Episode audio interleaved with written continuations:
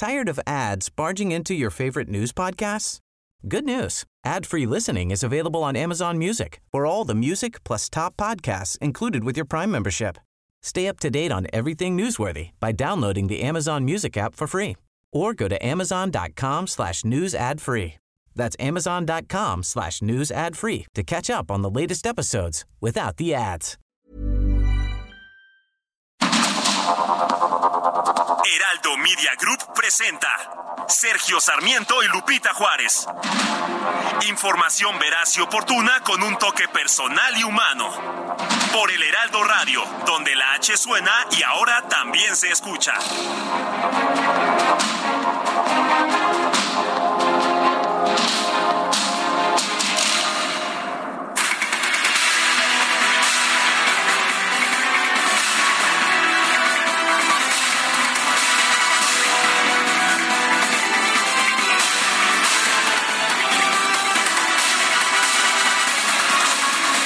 Las 7 de la mañana en puntísimo. Hoy es viernes 5 de mayo de 2023 y es el aniversario de la batalla de Puebla. La batalla en que las tropas, las tropas mexicanas derrotaron a las tropas francesas.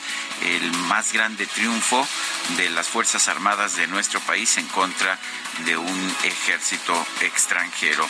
Yo soy Sergio Sarmiento, lo invito a quedarse con nosotros, aquí estará bien informado. También podrá pasar un rato agradable. Siempre hacemos un esfuerzo por darle a usted el lado amable de la noticia, siempre y cuando, por supuesto, la noticia lo permita. Guadalupe Juárez, muy buen día. Hola, ¿qué tal? Muy buenos días. Me andabas asustando, mi querido Sergio. Me andaba desmayando. Dije, ya estás como en el peñón de los baños, cuando se les pasaron los copetines, ¿no? Que nos ganaron los franceses. No, no, no. Este, las armas nacionales se han cubierto de gloria. Ignacio Zaragoza, esta famosa frase que señaló, pues, la victoria de México ante el ejército francés. Y bueno, pues hoy muchos, muchos no fueron a, a las actividades laborales, algunos otros no fueron a las escuelas. Me tocó el tránsito a todo dar, ¿eh? Me tocó muy a gusto, muy a gusto esta mañana. Ya ves que siempre está Constituyentes, es tremendo, es una vialidad. sufres. Sufro siempre, pero el día de hoy estaba a todo dar. Así que, pues bienvenidos amigos, qué gusto saludarlos en este que ya es viernes, qué rápido se nos fue la semana, qué bueno que están arrancando con nosotros una jornada más. Y como todas las mañanas, le tenemos la información más importante. Vamos pues a la información de este viernes. La Secretaría de Infraestructura, Comunicaciones y Transportes publicó en el Diario Oficial de la Federación el decreto por el cual se reforman, adicionan y derogan diversas disposiciones de la Ley de Aeropuertos y de la Ley de Aviación Civil. Dicen que el objetivo es recuperar la categoría 1 en seguridad aérea y crear una aerolínea del Estado. El propósito real, como vemos en lo que dice la ley, no lo que pretende decir la ley, es pues darle un papel muy importante a las Fuerzas Armadas en el manejo de la aviación civil de nuestro país. Bueno, y por otra parte, la empresa de paquetería Estafeta firmó un contrato con el Aeropuerto Internacional Felipe Ángeles para el arrendamiento de un almacén de carga nacional. Este jueves se reportó la caída de diversas páginas de Internet de distintas dependencias del gobierno federal, como la de la Secretaría de Economía, la Secretaría de Salud, la de Profeco y la Comisión Reguladora de Energía.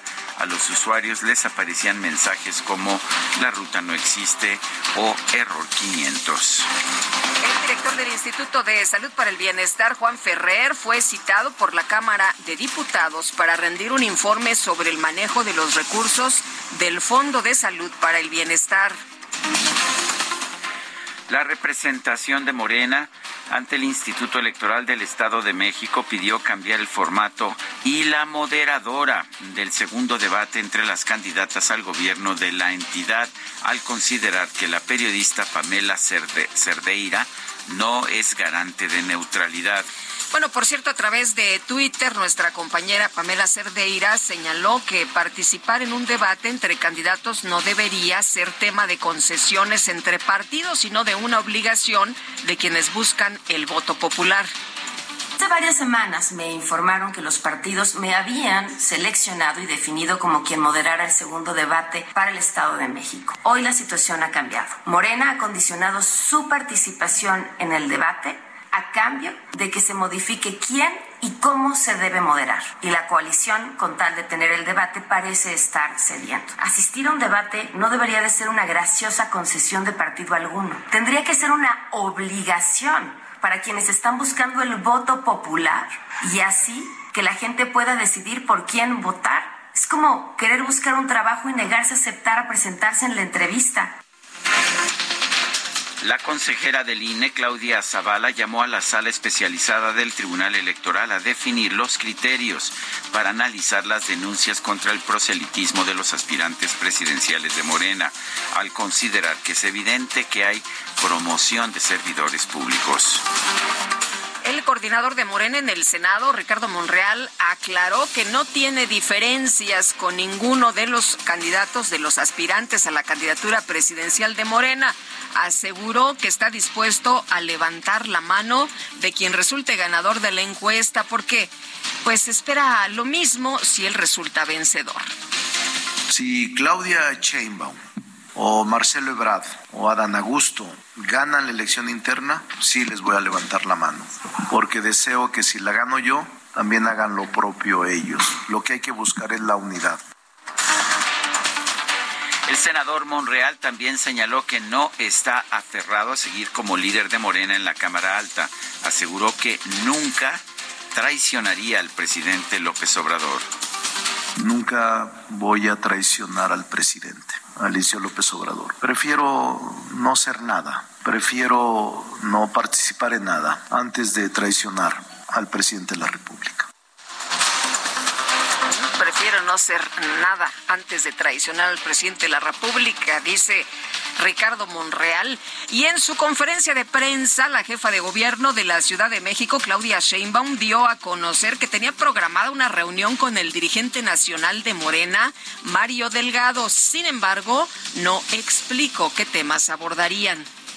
Nos íbamos a ver ayer, pero finalmente ya no pudimos ajustar agendas. nos vamos a ver hoy en la noche y pues ya les platicaré eh, de qué se trató la reunión. Por otro lado, la jefa de gobierno aseguró que en su libro el expresidente Felipe Calderón habló sobre los presuntos actos de corrupción del exdelegado de Benito Juárez, Jorge Romero. Ya nomás para que vean de los personajes que ahora se rasgan las vestiduras. Hay mucha corrupción ahí. Y es además lo que siempre hemos dicho, esa es la diferencia. O sea, la diferencia entre nosotros y ellos es que ellos viven de la corrupción. Para eso quieren llegar al poder, para enriquecerse. Y ahora que se descubre eso, que la fiscal con toda valentía lo denuncia, lo muestra y pide, hace las investigaciones y ante el juez pide las órdenes de aprehensión, eh, nos vienen saliendo con eso, cuando ya Felipe Calderón lo decía desde hace tiempo, o sea, es público y notorio. Bueno, un grupo de diputadas del PAN exhortó a la Fiscalía General de la Ciudad de México a abrir una investigación en contra del exalcalde de Miguel Hidalgo, Víctor Romo, por presuntamente haber pagado 8.6 millones de pesos a una empresa por trabajos que, ¿qué cree usted? Pues nunca se hicieron un tribunal federal ordenó a una juez interina que justifique su determinación de calificar como legal el traslado del ex líder del PRI capitalino Cuauhtémoc Gutiérrez de la Torre del reclusorio Oriente al penal del Altiplano. La fiscal general de la Ciudad de México, Ernestina Godoy, encabezó la inauguración de la unidad de investigación de delitos sexuales cometidos en agravio de estudiantes de educación media superior y superior.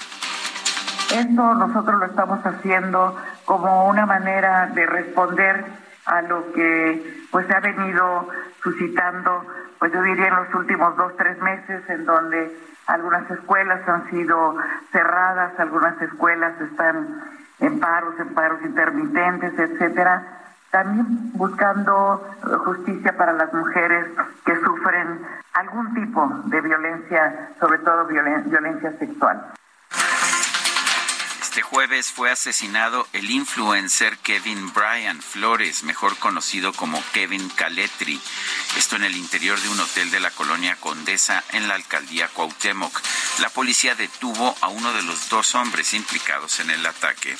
Estuvo horrible, de las cosas más tremendas que nos ha tocado ver. Estaban dando una conferencia de prensa y llegan estos sujetos y a quemar ropa. Eh, la verdad es que son escenas que son terribles y que pues pensaría uno que son de, película, ¿no? De ficción, pero mire usted, así es la realidad. Eh, también realidad es que la tarde de este jueves un grupo de hombres armados incendió un camión tortón en la carretera federal igual a Taxco de Alarcón. Esto ocurrió frente al edificio del Instituto Tecnológico, pero no se preocupe, todo está bien. En Estados Unidos, el ex líder del grupo de extrema derecha Proud Boys, Enrique Tarrio, fue declarado culpable por 31 cargos, incluyendo conspiración sediciosa por su papel en el ataque al Capitolio en enero de 2021. La vicepresidenta de la Unión Americana, Kamala Harris, pidió a los directivos de empresas como Google, Microsoft, eh, también Anthropic y pues líderes de inteligencia artificial eh, asumir su deber moral de proteger a la sociedad de los peligros potenciales de esa tecnología. El portavoz del gobierno de Rusia, Dmitry Peskov, denunció que Washington estuvo detrás del ataque con drones ucranianos en el Kremlin en un supuesto intento de asesinato contra el presidente Vladimir Putin. Por cierto, que el presidente de Ucrania, Volodymyr Zelensky, visitó la Corte Penal Internacional en La Haya, pidió la creación de un tribunal especial para castigar los crímenes de la agresión rusa.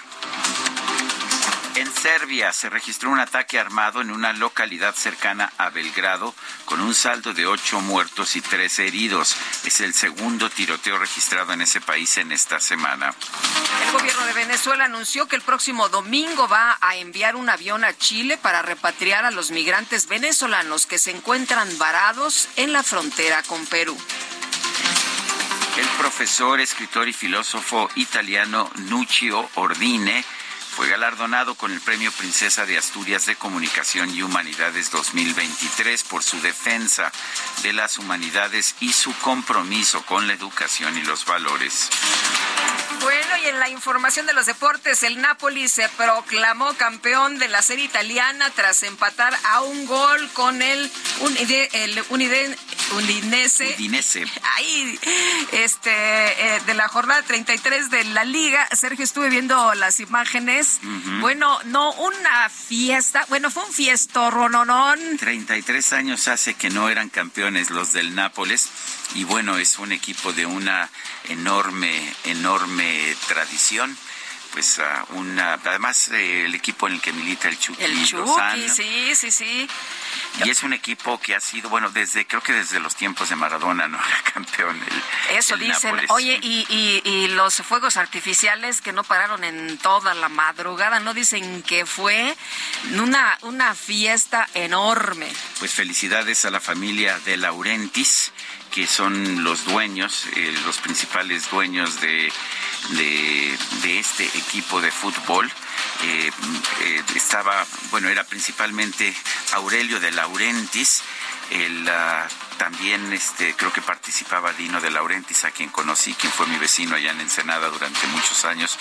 Ya no está con nosotros Dino de Laurentiis, pero felicidades, por fin se le hace al Nápoles. Un día que, que me preguntó a quién le iba yo del fútbol italiano y que le dije que a la Juventus por poco me pega, por poco me mata, pero pues ahora estará muy contento de que ya el Napoli ganó el campeonato, el Scudetto. Y mientras tanto, en ah, los playoffs de la NBA en los Estados Unidos, los Warriors, los guerreros de Golden State, derrotaron 127 a 100 a los Lakers de Los Ángeles. Y bueno, pues esto coloca la serie en un empate 1 a 1. Es la semifinal de la conferencia oeste de la NBA. 7 de la mañana con 14 minutos.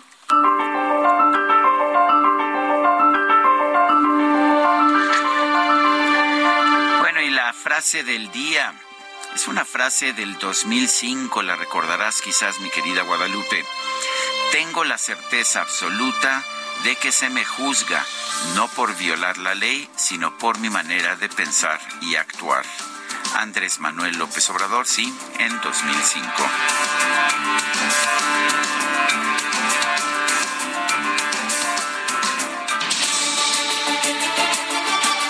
Las preguntas, ayer preguntábamos, ¿está usted de acuerdo con los ataques a medios y periodistas del presidente López Obrador durante la mañanera? Sí, es derecho de réplica, nos dijo 9.4%, no 89.8%, no sé, 0.8%, recibimos 4.773 participaciones. La que sigue, por favor. Bueno, y esta mañana ya coloqué mi pregunta en mi cuenta personal de Twitter arroba Sergio Sarmiento y cuidado, ya sabe usted que responden los que los que siguen mi cuenta, no es una encuesta, no está ponderada por población, por clase social, por sexo, simple y sencillamente quien quiere responder responde. ¿Quién preferiría usted como candidato de Morena a la presidencia? Sheinbaum nos dice 8%, Ebrard 78.4%, Adán Augusto 4.1%, Monreal 9.4%. En 45 minutos llevamos 3.280 votos. Las destacadas de El Heraldo de México.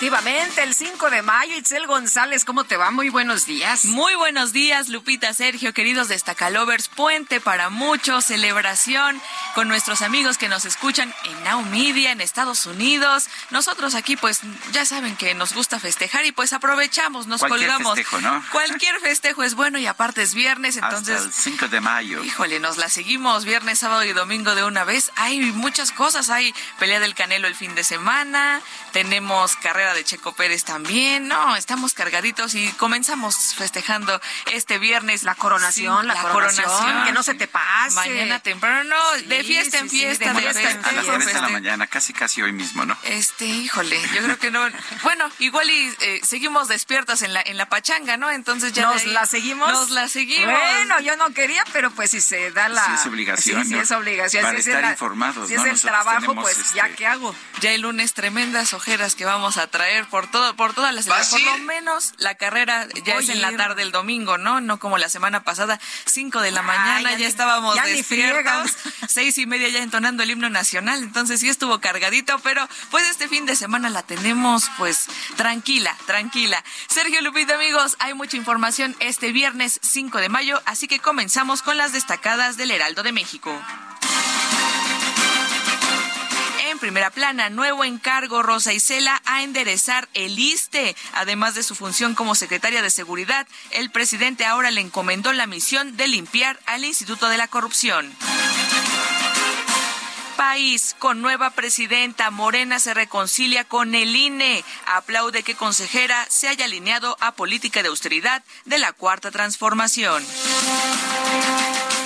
Ciudad de México, 300 elementos. Se suma Guardia Nacional a pasajero seguro con el fin de reducir los asaltos que ocurren en el transporte público de la capital del país.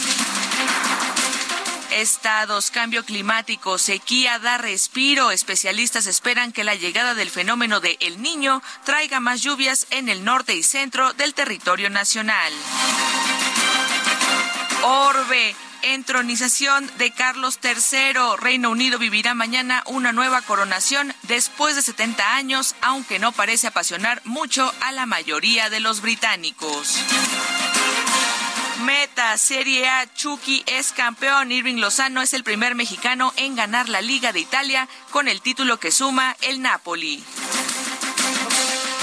Y final, Aquí es cuando cantamos el Chucky. el. Chucky Lozano.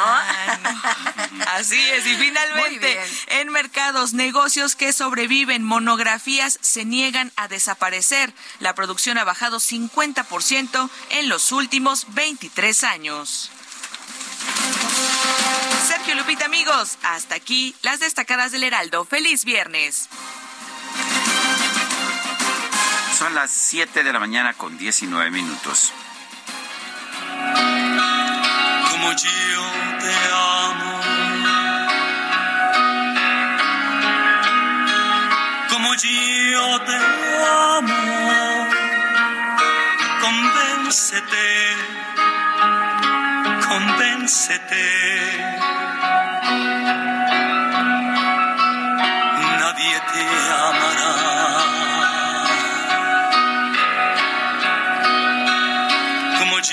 te amo. ¿Cómo ves, Guadalupe Herniño? Herniño ya no está Ya niño. no está niño, ya no está No, niño. Hoy cumple ¿Cuántos? 80 años. 80, ¿verdad? Así Ya. es, nació el 5 de mayo de 1943. Lo hemos entrevistado, ¿eh? Lo hemos entrevistado, el divo de Linares, lo conocían también como Herniño. Y bueno, pues una voz maravillosa. Sin un duda, sin duda. purísimo. Una carrera impresionante, mi querido Sergio. Eh, un hombre con muchas ganas de vivir, con mucha energía. Me acuerdo que lo entrevistamos después de una operación que tuvo. Sí, así es. eh, Un trasplante de hígado, si no mal recuerdo. Y bueno, platica, es- esa plática estuvo muy interesante, muy bonita, porque hablaba pues de la vida, ¿no? Hablaba de esta emoción Había de... escrito un libro, Eh, creo, creo ¿no? que sí, creo que sí. Y bueno, tuvimos la oportunidad de hablar con él. Yo me acuerdo mucho de él, Sergio, con esta, ¿te acuerdas que, que te he dicho 20 mil veces que me gustaban eh, las matinés? Y entonces pues ya me tocaba ver sus películas. Así que, pues, eh, fan desde niña de, de Rafael. Pues ahí está Rafael, lo vamos a estar escuchando, lo vamos a estar festejando en sus 80 años aquí en el Heraldo. Ya sabe que, que también le prestamos atención a la música, a la música de todo tipo y nos gusta acompañar a los cantantes que nos han dejado huella, que nos han marcado como Rafael. yo te amo. Convéncete. Bueno, y tenemos que irnos a la información, información importante, y empezamos con Mario Miranda, que no se fue de puente, está Ah, al no. pie del cañón, ¿no? Anda con todo, dando la información en este viernes, ya para terminar la semana. Mario, ¿qué tal? Buenos días. ¿Qué tal, Lupita? Muy buenos días. Nos encontramos en la autopista México-Querétaro, esto a la altura del kilómetro 50 en el municipio de donde tenemos un fuerte accidente donde está involucrado un camión de pasajeros, un trailer y un auto particular. Tenemos varias personas lesionadas, aproximadamente unas 20 personas lesionadas. Ya en el lugar se encuentran elementos de emergencia que están atendiendo a las personas lesionadas. Este accidente ocurrió, comento, a la altura del kilómetro 50 en dirección a la México Querétaro. En estos momentos el tráfico es a vuelta de rodo para todas las personas, como bien lo menciona, que salen de puente y se dirigen hacia Querétaro, pues encontrar una afectación vial muy larga. El tránsito está a vuelta de rueda debido a este accidente, donde te comento, afortunadamente no tenemos ninguna persona fallecida, solamente personas lesionadas que están ya siendo atendidas en este punto. Es la información al momento desde. Oye, entonces está cerrado en estos momentos la vialidad en la México-Querétaro, dirección a Querétaro. Dirección a Querétaro solamente tenemos abiertos los carriles laterales, pero el tránsito es totalmente a vuelta de rueda. Muy bien, Mario Miranda, muchas gracias, muy buenos días. Hasta luego, 20 personas lesionadas en este accidente que se está reportando fuerte, fuerte accidente en la México Querétaro. Son las 7, 7 de la mañana con 23 minutos. Vamos ahora a otro punto con Gerardo Galicia. ¿Dónde te encuentras, Gerardo? Adelante. En la autopista de México-Puebla, Sergio Lupita, excelente mañana. Y en este punto, en carriles laterales, poco antes de llegar al distribuidor vial de la Concordia con dirección a la carretera de Ignacio Zaragoza, ocurrió un lamentable accidente. Aquí, lamentablemente, sí hay una persona sin vida. Es que el conductor de un auto de la marca eh, Mazda en color rojo, placas de circulación PAP 8892, al parecer viajaba a exceso de velocidad y se impacta contra la parte trasera de una camioneta del transporte público del Estado de México. Prácticamente todos los ocupantes de esa combi resultan lesionados y esta combi a su vez le pega a otra. Lamentablemente la persona que pierde la vida viajaba en el vehículo rojo en la parte trasera. Ya en estos momentos se han dado siete equipos de emergencia, pero falta aún la- el arribo de peritos del Estado de México para poder retirar el cuerpo sin vida de esta persona. Se habla de manera oficial un hombre de aproximadamente 50 años y esto está colapsando la circulación de la autopista. Si la van a utilizar, ármense de paciencia, está colapsada la circulación desde la zona del eje 10 sur por este accidente que se genera en carriles laterales. Por lo pronto, el reporte. Muy bien, Gerardo Galicia, muchísimas gracias. Hasta luego. Nuestro número para que nos mande usted mensajes de WhatsApp es el 55 20 10 96 47. Repito, 55 20 10 96 47. Vamos a una pausa y regresamos.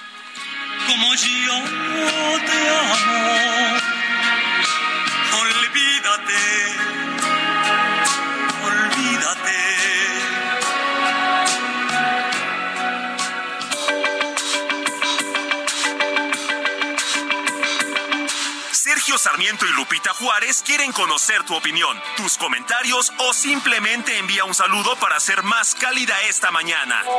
Envía tus mensajes al WhatsApp 55 20 10 96 47.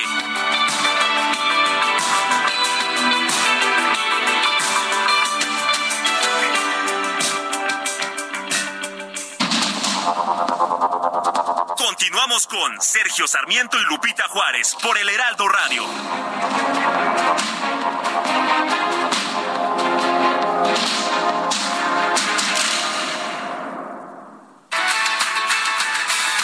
El colorido de las artesanías, los sabores de la comida y la calidez de la gente de Yucatán llegan a la Ciudad de México. Ven a la Feria Yucatán Expone. Conoce y disfruta de la cultura, la gastronomía y productos de la tierra del Mayab eterno.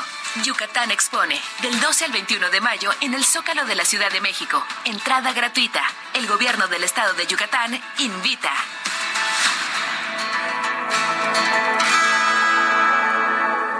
Descubre el soporte ideal para un sueño saludable toda la noche. Te mereces un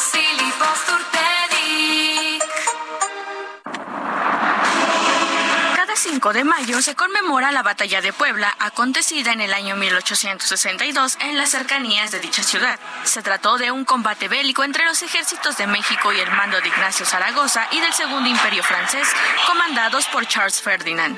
En abril de 1862, tropas francesas desembarcaron en el puerto de Veracruz, emprendiendo una campaña militar con destino al centro de la República. La también conocida como Batalla del 5 de Mayo aconteció en el Cerro de Loreto, en cuya cima se encontraba una capilla que fue acondicionada como fuerte para defender la ciudad de Puebla.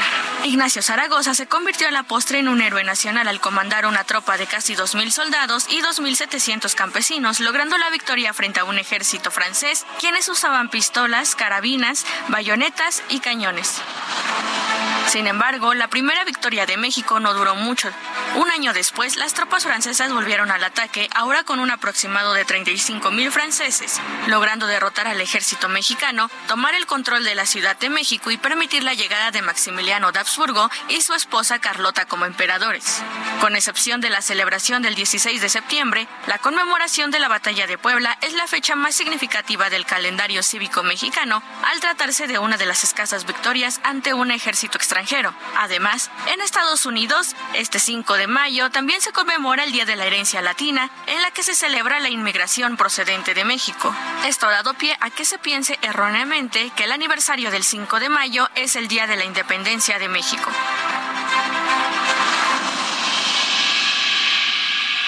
Hoy para mí es un día especial, hoy saldré por la noche. Podré vivir lo que el mundo nos da cuando el sol ya se esconde. Podré cantar una dulce canción a la luz de la luna y acariciar y besar a mi amor como no lo hice nunca. ¿Qué pasará? ¿Qué misterio habrá? Puede ser mi gran noche. Y al despertar ya mi vida sabrá algo que no conoce. La, la, la,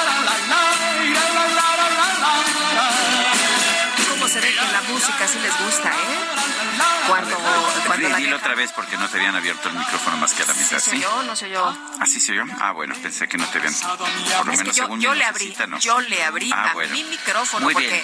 dije, no, el Kike está bailando. Pues sí, no se puede, no se puede confiar. Y es ¿Esto se llama? Esto se llama Mi Gran Noche. Estamos escuchando al, al divo de Linares, Rafael, hoy que cumple 80 años. Cuando ella se acerca.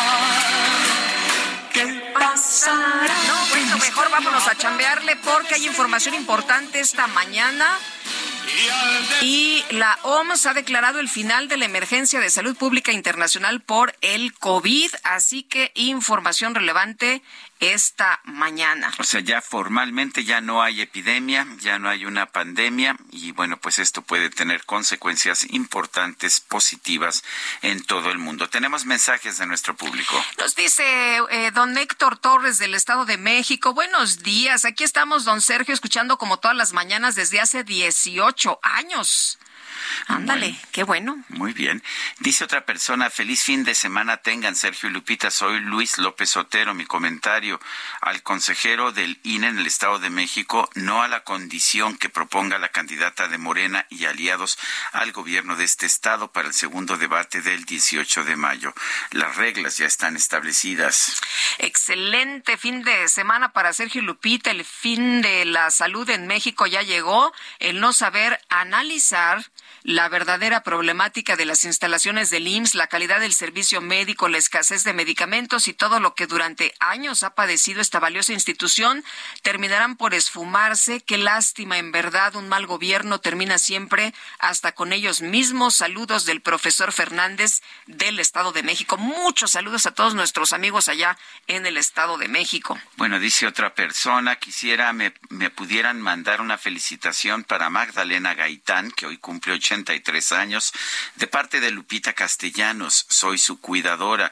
Lupita, gracias por mandarnos este mensaje y con muchísimo gusto le mandamos una felicitación muy cariñosa a Magdalena Gaitán por estos primeros 83 años. Oye, y a todas las cuidadoras, qué trabajo tan, bueno, tan, importante y tan pesado. Un abrazo para todas ustedes. Oye, bueno, regresando a lo que ya adelantábamos, la Organización Mundial de la Salud ha declarado el final de la emergencia de salud pública internacional por el COVID. Eh, por cierto que ha habido declaraciones de Tedros Adhanom que dice que con gran esperanza declara que el COVID-19 ha terminado como emergencia sanitaria mundial, que esto no significa que el COVID-19 haya terminado como amenaza sanitaria mundial. La semana pasada se cobró una vida cada tres minutos. Lo peor que podría hacer ahora cualquier país es utilizar esta noticia como motivo para bajar la guardia, desmantelar los sistemas que ha construido o enviar el mensaje a su población de que el COVID no es nada de lo que hay que preocuparse. Lo que esta noticia significa es que ahora de, que es hora de que los países pasen del modo de emergencia a la gestión de COVID junto con otras enfermedades infecciosas. Bueno, pues ahí lo que dice el doctor Tedros Adhanom sobre este tema del COVID, de lo que se ha señalado el día de hoy, eh, del final de la emergencia de salud pública internacional, pero pues lo que significa también lo que dice, así que no hay que echar campanas al vuelo. Bueno, son las 7 de la mañana con 37 minutos. Un juez federal suspendió por tiempo indefinido el nombramiento de Ana Yadira Alarcón como comisionada del Instituto Nacional de Transparencia, Acceso a la Información y Protección de Datos Personales.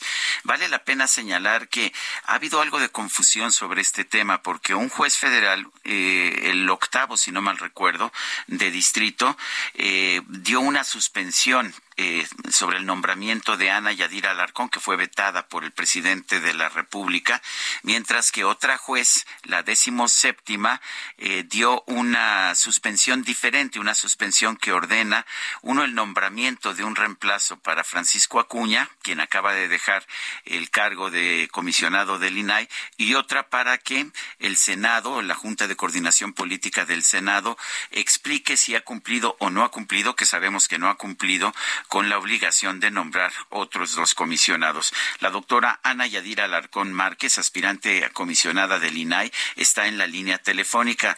Eh, Yadira Alarcón, gracias por tomar nuestra llamada. Cuéntanos, eh, eh, ¿esta decisión, esta suspensión del, de la juez 17 cambia la que ya se te había dado a ti? ¿Qué tal? Muy buenos días, Lupita, Sergio. Hola, buenos, días, a todo su auditorio y agradezco mucho el espacio para poder explicar esta confusión que se ha causado.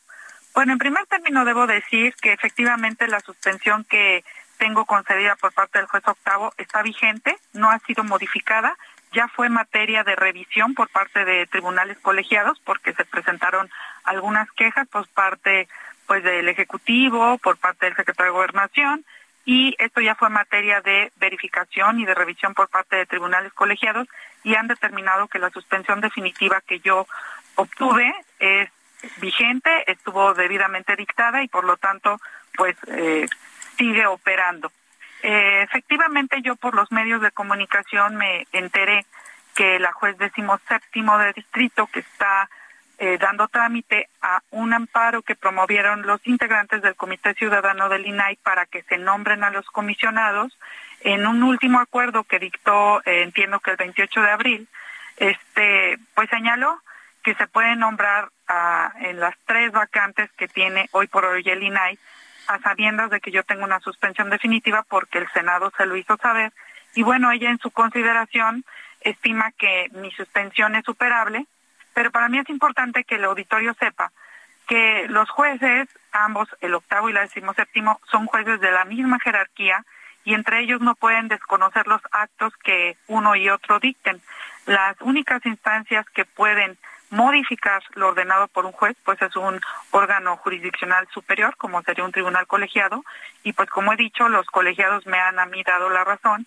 Entonces, en este sentido, es que, eh, pues aunque la juez séptimo haya hecho esa estimación en su acuerdo, lo cierto es que eh, mi consideración eso es incorrecto y por eso me apersoné para pedirle que me reconociera mi calidad de tercero, pero no me la quiso reconocer y entonces estoy acudiendo a una instancia superior para que revise si lo que dictó la juez séptimo pues es correcto, pues en mi consideración no lo es y como he dicho, mi suspensión ya fue revisada por un tribunal colegiado y se consideró que fue debidamente emitida.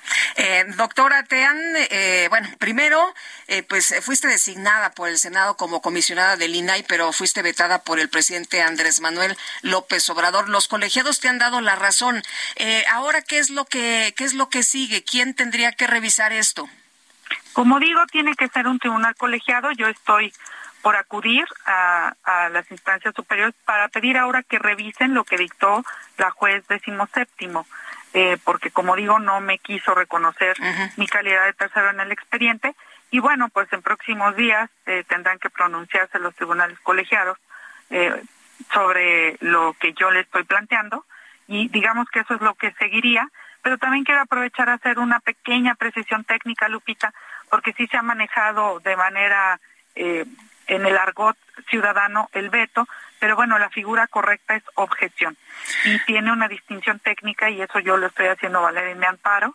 No es lo mismo veto que objeción, tiene alguna distinción. La objeción, voy a tratar de poner el ejemplo, por ejemplo, en los juicios, cuando se objetan pruebas, bueno, la objeción es superable y eso es lo que yo estoy plantando ante el juez de distrito que está conociendo de mi amparo. Eh, eh, Yadira, ¿cuáles fueron las razones de la objeción? ¿Qué, ¿Qué argumentos utilizó el presidente de la República para objetar tu nombramiento y el de otros, uh, el de otros designados?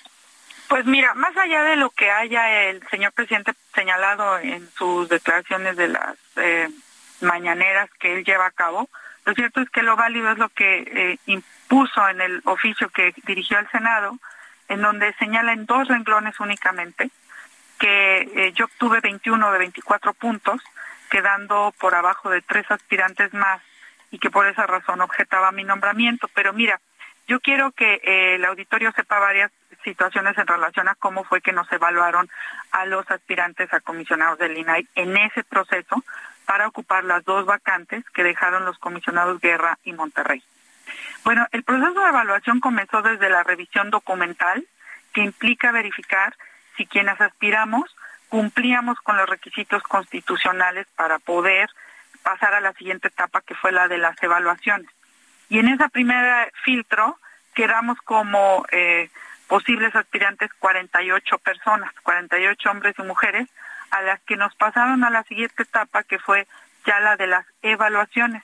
Las evaluaciones fueron públicas, Sergio.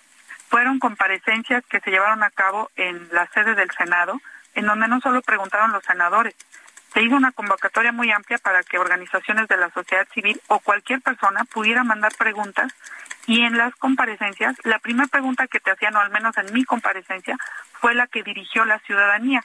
Estaban puestas en una bolsita con papelitos y de hecho quiero yo comentarles que yo fui la primera en comparecer porque me apellido Alarcón y la verdad es que toda mi vida me ha pasado que siempre, todos mis exámenes siempre fui la primera por un tema de apellido. En esta ocasión no fue la excepción. Y también quiero señalar un detalle importante que la gente no sabe, pero eh, los 48 aspirantes pudimos estar viendo las comparecencias de los demás. Esto lo digo porque yo fui la primera en comparecer, yo fui la primera en que me preguntaron, Quiero decirte que quien dirigió mi comparecencia fue justamente la senadora Xochil Gálvez, porque a mí me citaron un 22 de marzo a las 9 de la mañana y no había llegado casi ningún senador a la sala. Había varios conectados en línea, pero la única que estaba físicamente fue la senadora Xochil Gálvez. Ella fue la que encabezó eh, la reunión, ya después se incorporó el, comisionado, el senador Espino. Y eh, me hicieron una serie de preguntas y de hecho eh, yo contesté, me dieron 15 minutos para contestar yo solo contesté en ocho minutos, me tomé solo ocho minutos para contestar todas las preguntas e incluso tuve la felicitación del senador Germán Martínez que dijo, wow, o sea, en eh, ocho minutos contestó. Doctora, eh, eh, el, presidente lo que dijo, y, bueno, quisiera conocer tu opinión sobre este tema, dijo que había objetado a los comisionados porque hubo un acuerdo en lo oscurito, más allá del tema de, de las, de las calificaciones, de los puntos obtenidos, del desempeño, pues lo que él presentó ante la ciudadanía es que pues quería negociar en lo oscurito es el detalle. Mira, una cosa se dijo en la mañanera, pero otra cosa se puso en el escrito. Y para efectos jurídicos, lo que vale es lo que puso por escrito, más allá de lo que haya dicho en la mañanera. Sí sé que él eh, criticó eh, el acuerdo, pero bueno, eso es ajeno a los aspirantes. Hay una realidad. Lo que constitucional y legalmente está previsto es que son los grupos parlamentarios quienes hacen la propuesta del nombramiento y se aprueba por el voto de las dos terceras partes. Aquí eso se respetó. La Junta de Coordinación Política, a partir de la lista de finalistas que les entregaron, eh, una de las cuales fui yo, hizo la propuesta. Yo sé que en el caso del varón hay otras consideraciones eh, por el tema de que no estaba en la lista de finalistas, pero yo sí estaba y eso yo quiero que el, foro lo sepa. Yo sí estaba en las siete finalistas y bueno, si el presidente consideró que fue un arreglo en lo oscurito, yo respeto al presidente, respeto su manera de ver las cosas, eso lo tendrá que aclarar los senadores. Yo lo único que sé es que se agotó el procedimiento, hubo un acuerdo en junta, pasó a pleno y a mí me votaron 78 senadores. Entonces, en mi consideración, el procedimiento se hizo pulcramente conforme a derecho. Yadira, ¿tienes alguna militancia partidista? No, eso es algo que también quiero aclarar porque también se dijo que soy casi panista. Yo la verdad tengo más de un lustro que no milito a ningún partido político y sí no voy a negar que en algún momento participé en la vida política de este país. ¿Por qué? Pues porque como cualquier joven te interesa tratar de incidir en lo que deciden en tu país. Pero la verdad es que la vida personal, sobre todo familiar, porque yo soy cabeza de familia, este, tengo hijos a los que me tengo que dedicar, me obligó de alguna forma a que tuviera yo que dedicarme más a mi casa. Pero no solo eso, la verdad es que también me gustó más la academia. Me ha gustado muchísimo más dedicarme a estudiar, a prepararme, a especializarme, este, y pues no se puede todo. O andas en la calle haciendo campaña, o cuidas tu casa y tu familia, o te dedicas a estudiar. Entonces yo preferí cuidar mi familia, dedicar mi, mi vida a mis estudios, y pues por eso agoté la vía política y tengo muchos, muchos años que ya no tengo ningún tipo de militancia en ningún partido. Eh, Yadira, eh, si se aplicara la ley, ¿tendrían que ratificarte? ¿Esto sería la ley que se cumpla? Yo espero que los tribunales, y de veras confío en la justicia de este país, hagan una consideración con visión de protección a derechos humanos, que verdaderamente hagan una valoración, porque, vaya, quiero decirles que ni constitucional ni legalmente en ningún lado dice que se tiene que escoger al que tenga la mayor calificación. Esa fue una retórica que se construyó en la tribuna del Senado y yo respeto a todos los senadores, pero ellos saben que constitucional y legalmente no existe ninguna obligación de escoger al que tenga la calificación más alta. Eh, ni siquiera es un requisito constitucional y legal tener una alta calificación. Lo único que dice la Constitución y la ley es que debemos cumplir con ciertos requisitos que se cumplieron por parte de los 48 que pasamos a la parte de evaluación Y después, que son los grupos parlamentarios quienes obviamente a través de un acuerdo político hacen la propuesta al Pleno y cuando se vota por dos terceras partes se tiene como debidamente hecha eh, la designación, el nombramiento y todo eso se cumplió. Entonces, eh, la parte del argumento hecho valer por el señor presidente, pues ya tendrá que ser valoración de los tribunales. Yo he hecho valer mis argumentos y confío plenamente que la justicia de este país pues pondrá las cosas en orden y como debe de ser. Eh, Yadira, eh, preguntarte también, eh, por el momento, ¿sigues eh, desempeñándote como secretaria técnica del Pleno? Sí, es correcto, porque mira, eso también me lo han cuestionado, que cómo es posible que yo objete, eh, o más bien yo acudí a impugnar la objeción y que siga ah, colaborando en el instituto. Bueno, es que yo he tratado de ser una servidora pública, pues correcta, honesta, transparente, eh, yo en todo momento he mantenido de alguna manera la comunicación con mis superiores y me parecería, eh, y, quiero plantearlo hacia la opinión pública, que cualquier persona porque sienta afectados sus derechos y acuda a una instancia para defenderse, la consecuencia viniera en decirte, bueno, pues entonces porque querer defenderte o por querer ejercer un derecho, te despido, ¿no? Este, la verdad es que yo agradezco mucho y reconozco a los comisionados del instituto que me han permitido que yo pueda eh, defenderlo eh, defender lo que he querido plantear, porque además es importante que se aclare, solamente estoy impugnando respecto del lugar en el que a mí me nombraron, pero hay dos vacantes más, dos vacantes que el Senado puede nombrar en cualquier momento cuando se pongan de acuerdo, y eso ya será una consideración que ellos tengan, pero yo solamente impugné respecto de mi lugar y la suspensión que tengo otorgada es solo respecto de mi lugar. Y esa es parte de la confusión que se ha causado en el público. Han creído que por mi impugnación se frenan todos los nombramientos y eso es falso. Solamente está dictada la suspensión para que no puedan nombrar en el lugar en el que me designaron a mí, pero las otras vacantes las pueden nombrar en cualquier momento. Sí, porque te, pues decían que, por tu culpa, ¿no? Que por tu culpa estaba todo detenido y que por tu culpa no se habrían nombrado a nadie. Sí, y mira, yo te quiero ser bien honesta, yo no quería salir a medios un poco porque quiero respetar las instancias. Yo no soy una persona política, no soy una persona mediática, una persona dedicada al estudio y, me considero una burócrata profesional, si pueden decirlo así. Este, pero ante tanta confusión me vi en esta necesidad de tener que hacer esta aclaración. O sea, los senadores pueden nombrar en las otras dos vacantes, pueden activar al INAI y ojalá lo hagan porque la verdad es que la transparencia es un gran, gran derecho que nos otorgó la lucha democrática de este país. Los mexicanos tenemos derecho a saber en qué se gastan nuestros impuestos, pero también tenemos derecho a que nos protejan nuestros datos personales que nadie trafique con nuestra información y que quien lo haga pues obtenga una sanción porque eh, es parte de la lucha democrática de este país. Así que ojalá el Senado pues pronto eh, saque esas dos designaciones y permita que el INAI funcione. Yo quiero agradecerte, doctora Ana Yadira Alarcón Márquez, aspirante a comisionada del INAI. Gracias por haber conversado con nosotros.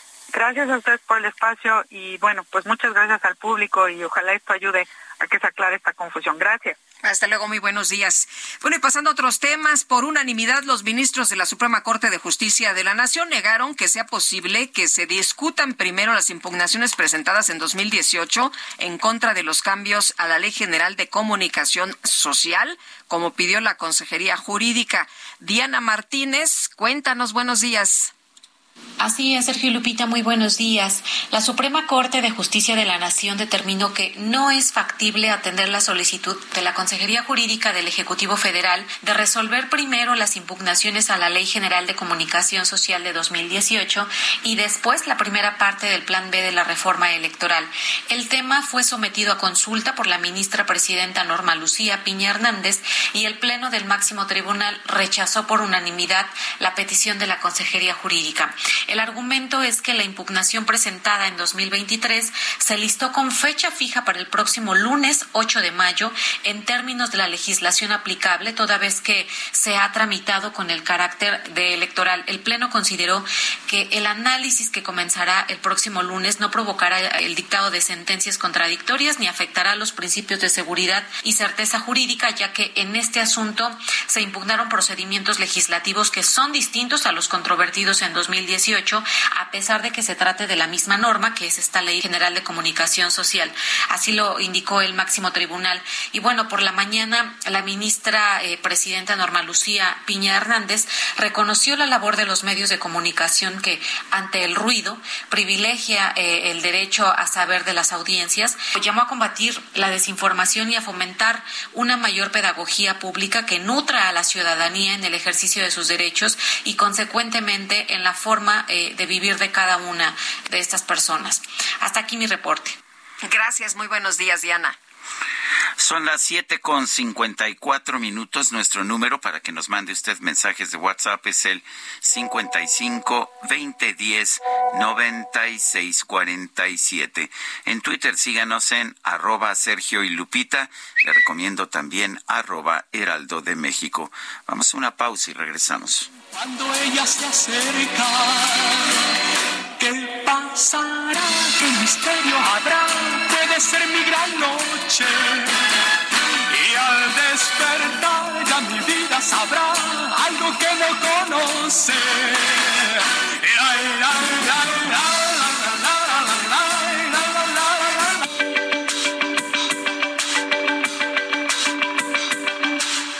Sarmiento y Lupita Juárez quieren conocer tu opinión, tus comentarios o simplemente envía un saludo para ser más cálida esta mañana.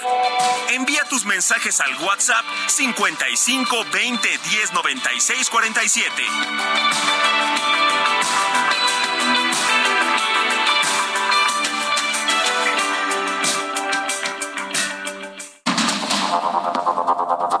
Continuamos con Sergio Sarmiento y Lupita Juárez por el Heraldo Radio.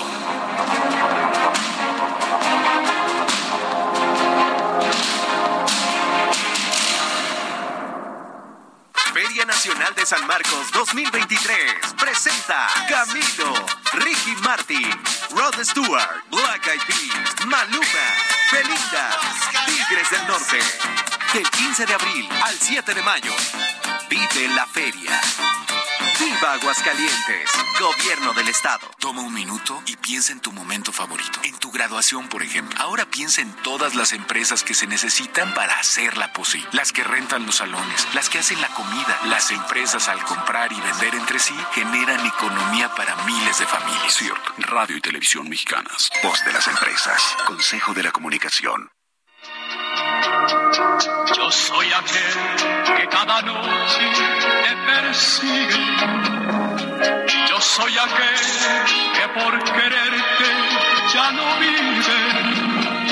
El que te espera, el que te sueña, el que quisiera ser dueño de tu amor, de tu amor. Yo soy aquel que por tenerte Yo soy aquel, este fue el primer gran éxito de Rafael. Compitió representando a España en el Festival de Eurovisión con esta canción en 1966. Obtuvo el, la posición número 7. Sin embargo, pues posteriormente se convirtió en un enorme éxito, no solamente en España, sino en toda Latinoamérica. Escuche usted. Estoy aquí, aquí producción? No, bueno, Qué están bárbaros. como loquitos, como loquitos. ¿Qué tal? Que como yo, nadie te amó. Yo soy Mucho fan que tiene Rafael. Oye, y nos dice una persona del auditorio, me encanta Rafael, fue a su presentación en México hace 55 años. Recomiendo un video con Alaska cantando No puedo apartar mis ojos de ti. Bueno, a ver si lo, lo escuchamos. Dice otra persona, Sergio Lupita, los mejores periodistas de México. Muy buen artista, Rafael. A ver cuándo le toca un cantador de flamenco. Soy el maestro Cuauhtémoc desde Guadalajara. Uf, cada vez que propongo a un cantador de flamenco como, como a Camarón de la Isla, se me quedan viendo como si fuera un ente raro, un bicho extraño. Y pues no, nada, no, no hay forma de ganar democráticamente las votaciones. ¿Y ¿Qué cree usted? Este, ya no me alcanzan las, este, los recursos para comprar los votos. Ay, ay, ay. Bueno, Angélica Gómez dice, querido, querido dúo dinámico, hoy es mi cumple número 63. Jovencita, Por favor, jovencita. felicítenme, Angélica Gómez. Con mucho gusto, un abrazo para ti y te deseamos lo mejor de la vida. Bueno, vámonos al clima. El pronóstico del tiempo con Sergio Sarmiento y Lupita Juárez.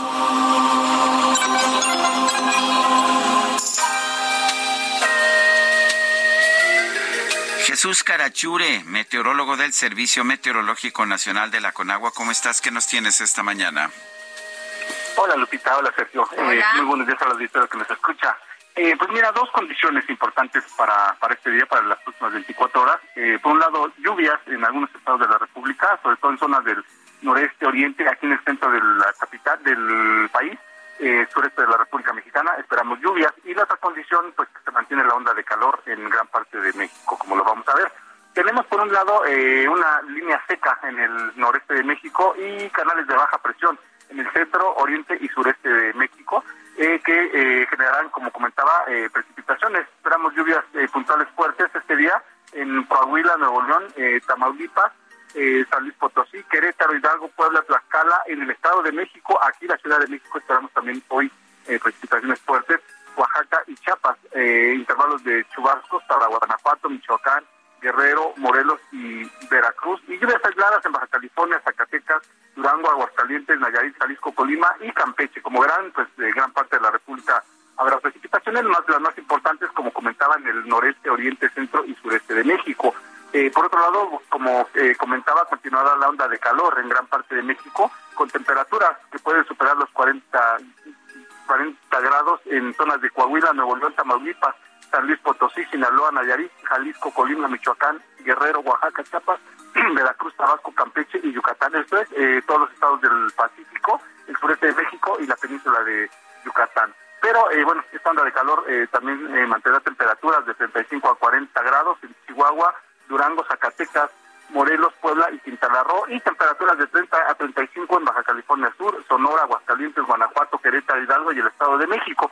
Salvo Sonora, Tlaxcala y la Ciudad de México, del resto del territorio eh, nacional con temperaturas arriba de 30 grados centígrados.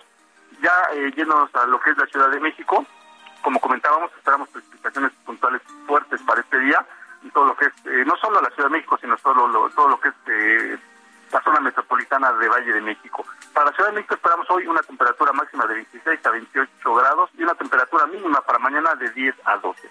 Este es mi reporte desde el Servicio Meteorológico Nacional. Regresamos al estudio. Jesús Carachure, gracias por este reporte meteorológico. Un fuerte abrazo. Igualmente un saludo a todos, que tengan buen fin de semana. Buen fin de semana. Oye, qué fuerte llovió anoche, qué bárbaro. Que yo Pero llovió así rapidote y luego ya se acabó. Sí, yo ni me enteré, yo estaba agotado, tuve una comida y, y no había forma de moverme.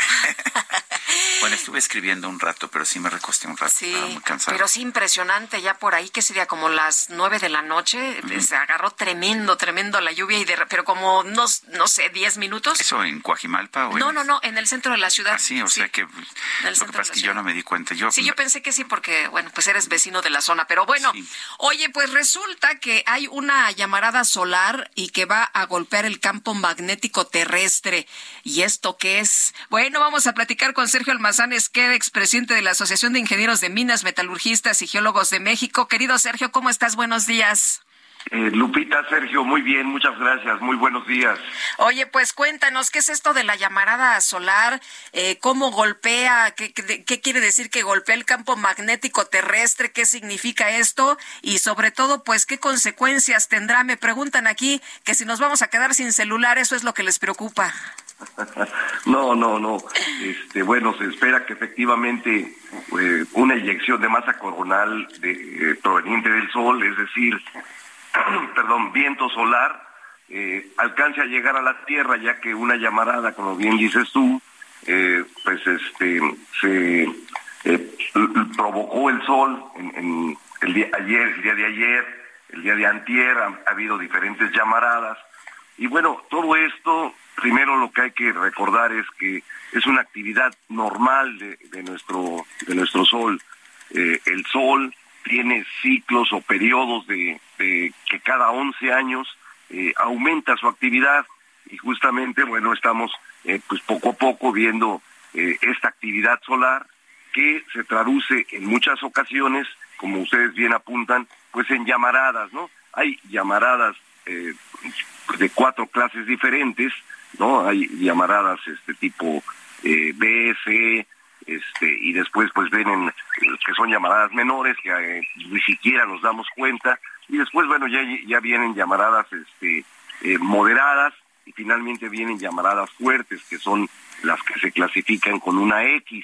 No hemos tenido bueno sí hemos tenido en este nuevo ciclo solar ya eh, algunas llamaradas X pero esta llamarada moderada que se dio en el sol en días pasados repito este provocó digamos eh, vamos a decirlo, una especie de, de nube, ¿no? Este, que, dirigida eh, hacia la Tierra. Entonces, ¿qué quiere decir esto? Bueno, ese viento solar va a alcanzar eh, la atmósfera de la Tierra, bueno, no la atmósfera, sino el campo magnético de la Tierra, que es justamente lo que nos protege. El campo magnético de la Tierra es lo que nos protege justamente de estas este, llamaradas o de este viento solar.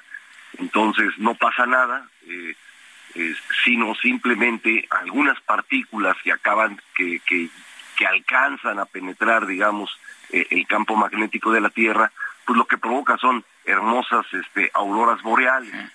y Entonces eso es justamente lo que, lo que vamos a ver eh, en la semana pasada o en días pasadas.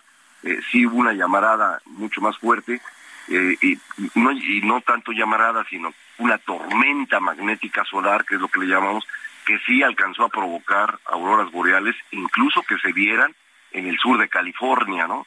Eh, cuando normalmente estas auroras boreales solo se ven en latitudes este, pues mucho más, eh, más hacia, el, hacia los polos, ¿no? Hacia el polo norte y hacia el polo sur. Entonces, bueno, finalmente esta llamarada lo que provocó es viento solar que va a llegar eh, al campo magnético de la Tierra y bueno, justamente lo único que provocará son auroras boreales. Cuando las llamaradas o cuando la tormenta eh, magnética solar es mucho, muy fuerte, estamos hablando de, pues, este, eh, tormentas extremas, este, lo que pudiera suceder es que puede dañar algunos satélites, y bueno, el famoso efecto Carrington, ¿no? En la década de los 50, que provocó que algunas ciudades se quedaran sin luz. Pero en esta ocasión lo único que posiblemente tendremos son eh, hermosas auroras boreales. Bueno, eh, ¿qué tipo de circunstancias tendría que haber para que hubiera una afectación real a las comunicaciones eh, electrónicas? sí, sí, me imagino que sí puede ocurrir esta afectación.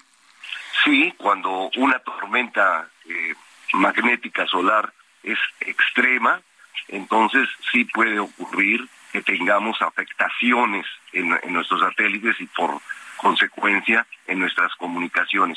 Pero pues para eso se requieren eh, tormentas eh, magnéticas eh, mucho, muy extremas que pues no se ha repetido desde el efecto Carrington, ¿no? Bueno, entonces, Sergio, a disfrutar quienes puedan las auroras boreales y esto es lo único. Nosotros casi ni lo, lo, vamos a, a, pasar como inadvertido. E,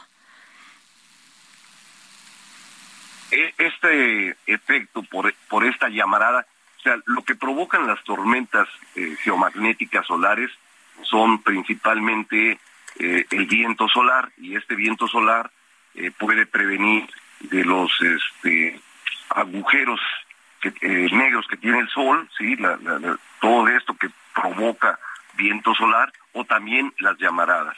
Y las llamaradas pues tienen que ser llamaradas mucho, muy poderosas, clase X, que repito, ahorita no hemos tenido estos últimos días, este, y bueno, es lo que podría provocar una tormenta geomagnética extrema. Eh, repito, esto no lo hemos visto pues realmente desde la década de los 50. Pues qué bueno. Muy bien, gracias por platicar con nosotros esta mañana. Muy buenos días. Igualmente, muchas gracias, Sergio Lupita, muy amable. Sergio Almazán Esqueda, expresidente de la Asociación de Ingenieros de Minas, Metalurgistas y Geólogos de México. La periodista Pamela Cerdeira denunció en un video que Morena condicionó la participación de la candidata Delfina Gómez Álvarez en el segundo debate a cambio de que sea retirada como moderadora. Arturo Espinosa Silis es director de estrategia electoral. Lo tenemos en la línea telefónica. Arturo, gracias por tomar la llamada. Eh, e, exactamente cuáles son las reglas para eh, actualmente para los debates en, en el Estado de México. Eh, ¿Puede simple y sencillamente un partido pues uh, tratar de cambiar o, o exigir que se cambie a un moderador? Buenos días, Sergio. Buenos días, Lupita. Buenos días. A ver, la verdad es que las reglas las van estableciendo junto con el Instituto Electoral. El Instituto Electoral del Estado de México lo que hizo fue creó una comisión de consejeros y consejeras en las cuales iban a ir determinando cuáles eran las reglas para los debates. La ley lo único que dice es que tiene que haber eh, dos debates organizados por la autoridad electoral y en esta comisión únicamente hay un representante por cada una de las candidaturas, es decir, dos representantes, uno de Delfina y uno de Alejandra. En su momento, esta comisión de consejeros y consejeras del instituto, junto con los representantes, emitieron un acuerdo en el que definieron las reglas de los debates, el formato de los debates y estas moderaciones. En, para el primer debate, Ana Paula Ordorica, y para el segundo debate, Pamela Cerdeira. Algo importante, en estas reglas de los debates se, se pactó una moderación activa que de acuerdo con el manual de debates que tiene el INE, una moderación activa es que la moderadora o el moderador podía hacer preguntas libremente a partir de, de, su ejercicio periodístico, digamos, de la investigación que ellos hiciera, para darle un poco de más dinamismo. También pactaron que en estos debates podía haber público este eh, y, podían participar hay que decirlo en, después de la experiencia del primer debate en el que Morena no, no quedó conforme con la moderación de Ana Paula Ordorica porque que fue una moderación parcial o cargada en contra de Delfina y que además el público no, no era público, digamos, gente, ciudadanos, ciudadanas como nosotros, sino eran invitados de los candidatos y las candidatas y, y, fue un público que, que pues estuvo, sintió que estaba en el estadio, entonces se gritaban cosas y demás. Eh, después de eso, la, eh, los partidos en la comisión pidieron la revisión de las reglas y pidieron el cambio de las reglas. Y es por eso que hoy Morena está condicionando varias de las cosas que ya habían pactado a este para que se lleve a cabo el debate para mí es simplemente pues no quieren debatir, ¿no? A ellos no les conviene debatir y este, entonces están poniendo cualquier tipo de pretextos para evitar debatir. Eh, Arturo escuchaba declaraciones de Delfina Gómez que decía que ella pues si quiere debatir lo que quiere es respeto porque la vez anterior pues eh, no se sintió eh, a gusto, dice ella. Bueno, la, la, verdad es que yo creo que los debates son ejercicios sumamente importantes para, para la ciudadanía, para conocer justamente no solo aspectos que en la campaña no nos muestran los candidatos y las candidatas, sino también para ver sus habilidades, a las respuestas, a, a, a muchas cosas y, y, claramente a algunos candidatos les incomodan los debates. No hay esta regla en las campañas de que el candidato o la candidata que va en primer lugar no debe debatir porque se expone demasiado. También pues hay candidatos que serán muy buenos para los debates, hay otros que no serán tan sí. buenos para Oye, recuerdo que Andrés Manuel López Obrador, de hecho, no, faltó, eh, no, no asistió a uno de los debates en 2006. Precisamente que, que Lupita moderaba. Exactamente, es, es parte de la estrategia de los candidatos y candidatas. Creo que hoy en día cada vez han ido cobrando más relevancia. Hay que acordarnos, el primer debate de candidatos que vimos fue en 1994, este debate entre Diego Fernández Ceballos, eh, Cuauhtémoc Cárdenas y Ernesto Cedillo. A mí es un gran debate, me parece, y a partir de entonces hemos visto cada vez más ejercicios. Incluso ya vemos en algunas elecciones a diputados o a presidentes municipales que se organizan los debates. Es fundamental y bueno, la verdad es que es lamentable que algunos candidatos o candidatas le rehuyan o pongan cualquier tipo de pretextos o peor aún quieran debates a modo, ¿no?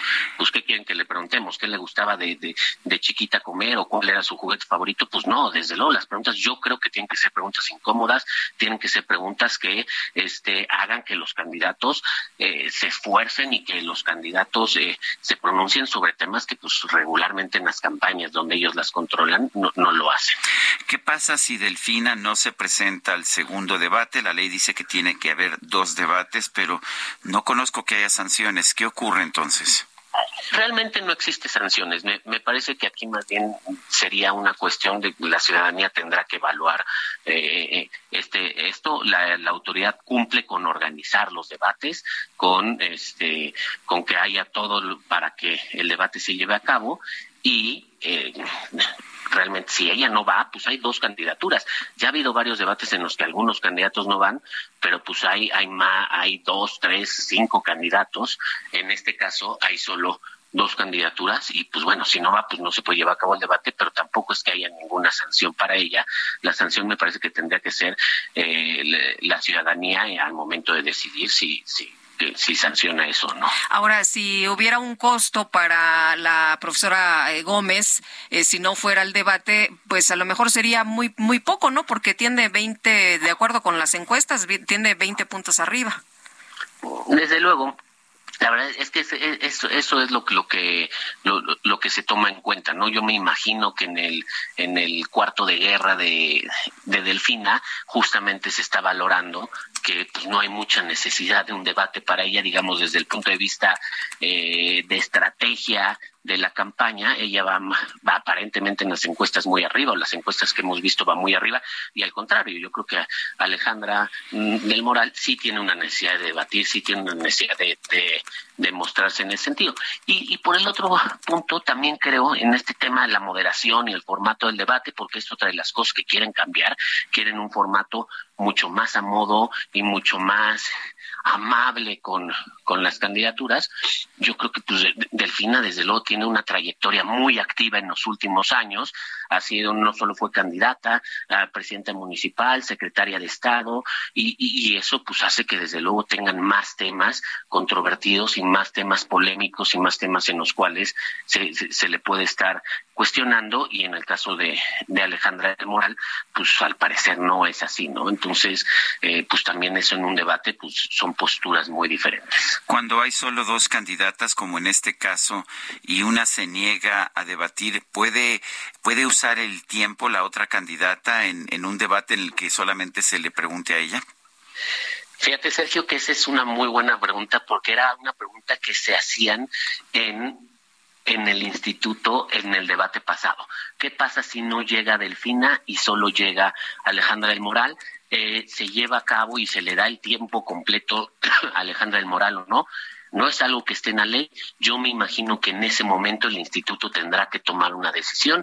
La comisión de debates o el Consejo General en pleno tendrá que decidir si se lleva a cabo el debate y el tiempo se le da completamente a Alejandra del Moral con las preguntas que haya preparado la moderadora o el moderador o si de plano el debate se cancela. Yo creo que esa es una decisión que tendrán que valorar en su momento los consejeros y las consejeras, pero no hay un guion en ese sentido y al menos lo que yo revisé en su momento no no había visto un caso así en México, digamos que no llegaran uno de los candidatos bueno, cuando solo había dos. Hay, eh, está el caso que mencionaba Lupita del 2006 que ella moderaba en que se dejó la silla vacía de Andrés Manuel López Obrador. A mí me tocó en el 2000 que iba yo a moderar el segundo debate en TV Azteca el día del hoy hoy hoy y solamente llegó Vicente Fox y lo entrevisté durante eh, durante el tiempo que teníamos asignado. De, de, de, ese de 2000 del hoy, hoy, hoy, no, aunque era muy famoso, no me acordaba cómo se había llevado a cabo. El de 2006, me parece que la diferencia es que había otros candidatos, ¿no? Entonces, o sea, el, punto, sí ha habido casos en los que un candidato no llega y el debate se lleva a cabo con los otros candidatos, pero en el, este tema de los dos candidatos yo creo que es una decisión que va a tener que tomar el instituto y para mí lo correcto sería eso, darle el tiempo a Alejandra del Moral porque el debate, perdón, el, el, debate ya está, ya está todo organizado y el tiempo se tiene que, que llevar a cabo, ¿no? Entonces, pues vamos a ver qué pasa. Si se acuerdan, en el primer debate este del Estado de México, todo el tiempo estuvo en duda si se iba a llevar a cabo o no el debate. Creo que es parte de la estrategia que está siguiendo la campaña. De hecho, habían propuesto eh, que se cambiara el día, ¿no? Eh, te acordarás que primero había una fecha y luego el, equipo de Delfina pidió que se cambiara el día. Sí, decía que tenía problemas de agenda y que quería que fuera en, en, otra fecha. Al final se llevó a cabo como, como estaba pactado y este entonces, pues yo creo que ahorita justamente lo que van a estar es eh, eh, en estos acuerdos. Yo creo que uno de los problemas del debate aquí es que se les da demasiado peso a lo que acuerdan o a lo que deciden las campañas políticas, ¿no? Como te digo, en esta comisión que organiza el debate dentro del instituto, están únicamente un representante de cada una de las candidaturas. No hay representante del otro, de otros partidos, no. Nada más están los representantes de las candidaturas y los y las consejeras electorales que integran esa comisión y yo creo que sí se les da demasiado peso a lo que opinan los representantes de las candidaturas y entonces por eso que dicen hay que cambiar el formato, hay que quitar o poner más público, hay que cambiar las moderaciones, hay que hacer esto, ¿no? Tengo entendido que sí, o sea, como le hacen en la organización de estos debates, plantean una lista de posibles moderadores, este, estos son aprobados. bueno, ¿hasta cuánto mide el atril, no? Se, se revisa se revisa absolutamente todo, las posiciones, este, la verdad es que sí, sí es un tema sumamente complejo en lo que las autoridades electorales, este, eh, eh, y, y, gastan mucho, invierten muchos recursos, tanto físicos, humanos, económicos, demás, entonces creo que sí, sí es un tema que se ha vuelto complicado y es un juego de estrategias de las campañas. Arturo Espinosa Silis, director de Estrategia Electoral, gracias por conversar con nosotros. Muchas gracias a ustedes, muy buenos días. Buenos días. Vamos a una pausa y regresamos. Para decirte que como yo, nadie te amó. Yo soy aquel que por tenerte la vida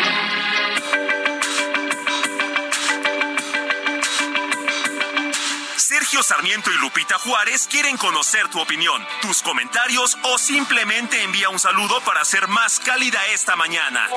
Envía tus mensajes al WhatsApp 55 20 10 96 47.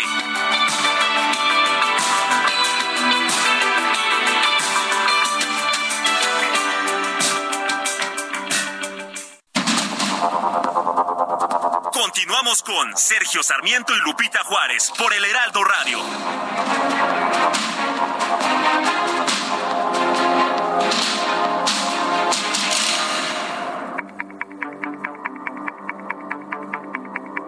Jaque Mate con Sergio Sarmiento.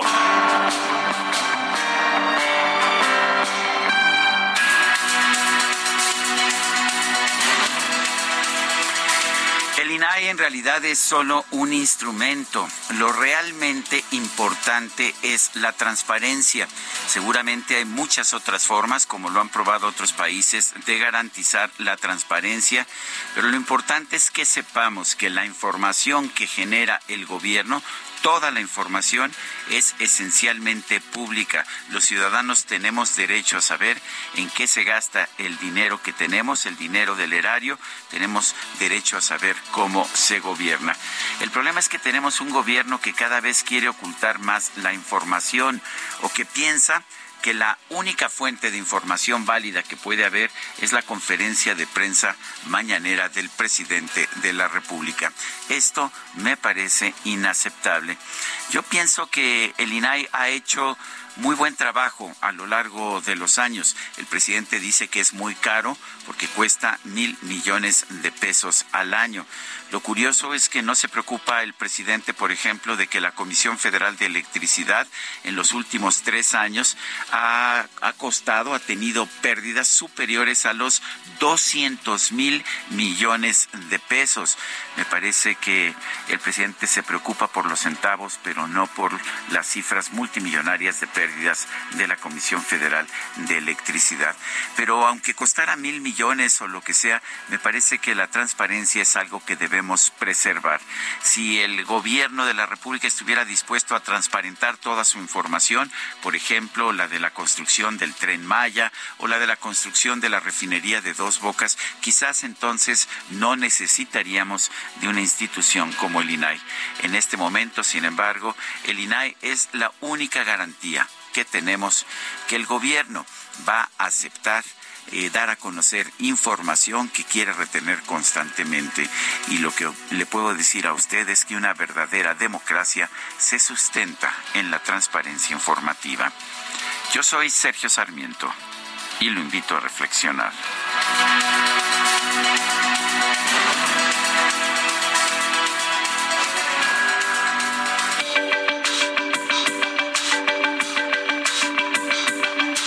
Sergio Sarmiento, tu opinión es importante. Escríbele a Twitter en arroba Sergio Sarmiento.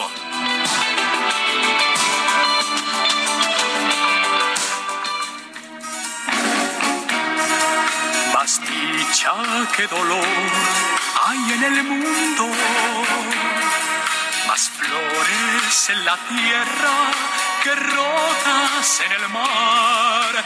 Hay mucho más azul que nubes negras y es mucha más la luz que la oscuridad.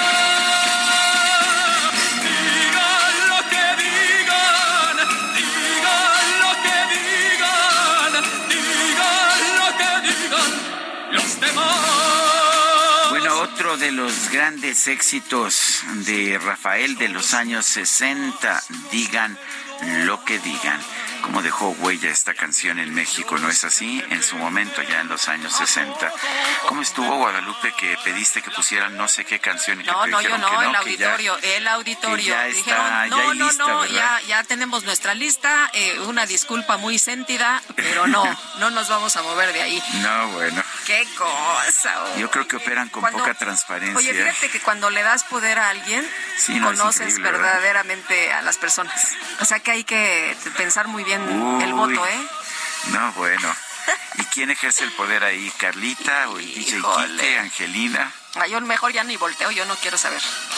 Bueno, vámonos, vámonos a, los mensajes. Oye, eh, fíjate que quiero enviar una felicitación. Eh, ayer estuve eh, ahí en, en, una reunión, pues bien interesante, Sergio, por los 20 años del Instituto Mexicano para la Competitividad que dirige Valeria Moy. Muchísimas, muchísimas felicidades por ese trabajo tan importante que hace este centro de investigación. Yo estaba invitado, la verdad es que no llegué porque estaba... Yo iba a pasar por ti. Agotado. estaba yo agotado, quedé, quedé absolutamente planchado muy temprano pues la verdad un trafical, qué bárbaro. Pero bueno, llegamos y con mucho gusto, qué padre trabajo que hacen, muchísimas felicidades. Tenemos mensajes de nuestro público. Eh, dice, dice Edgar Guzmán, saludos desde Saltillo.